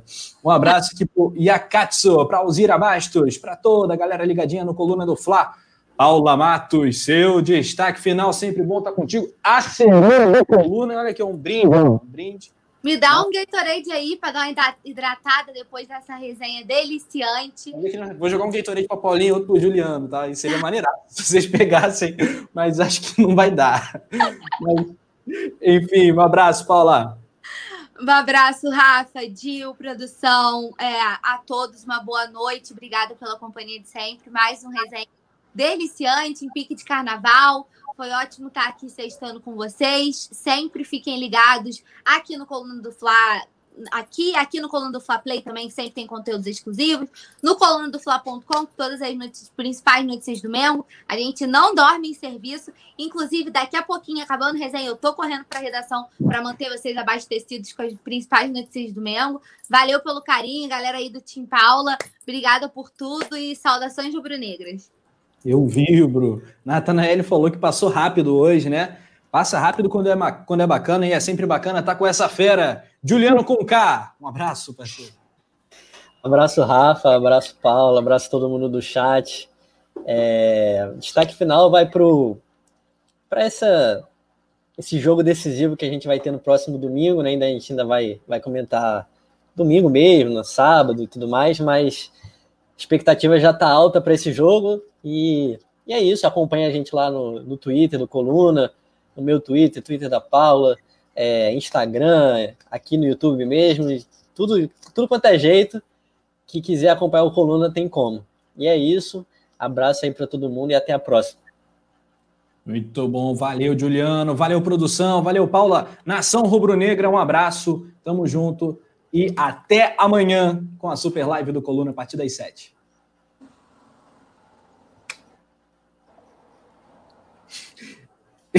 a produção, ela tá chamando minha atenção porque amanhã, como é resenha pré-jogo, como é resenha pré-jogo, não começa às sete. Mas a super live do Coluna, o resenha ao vivo começa às oito. Resenha pré-jogo, certo, produção? De oito às nove e meia, resenha pré-jogo, pré-Flamengo e Corinthians. É isso, falha minha. Não esqueçam de cantar amanhã, que eu não vou estar presente. Cantem no pré-jogo, porque a musiquinha dá sorte, hein? Ah, é para eu cantar? Então tá bom. Se nos organizarmos, corremos todos. Saudações rubro-negras.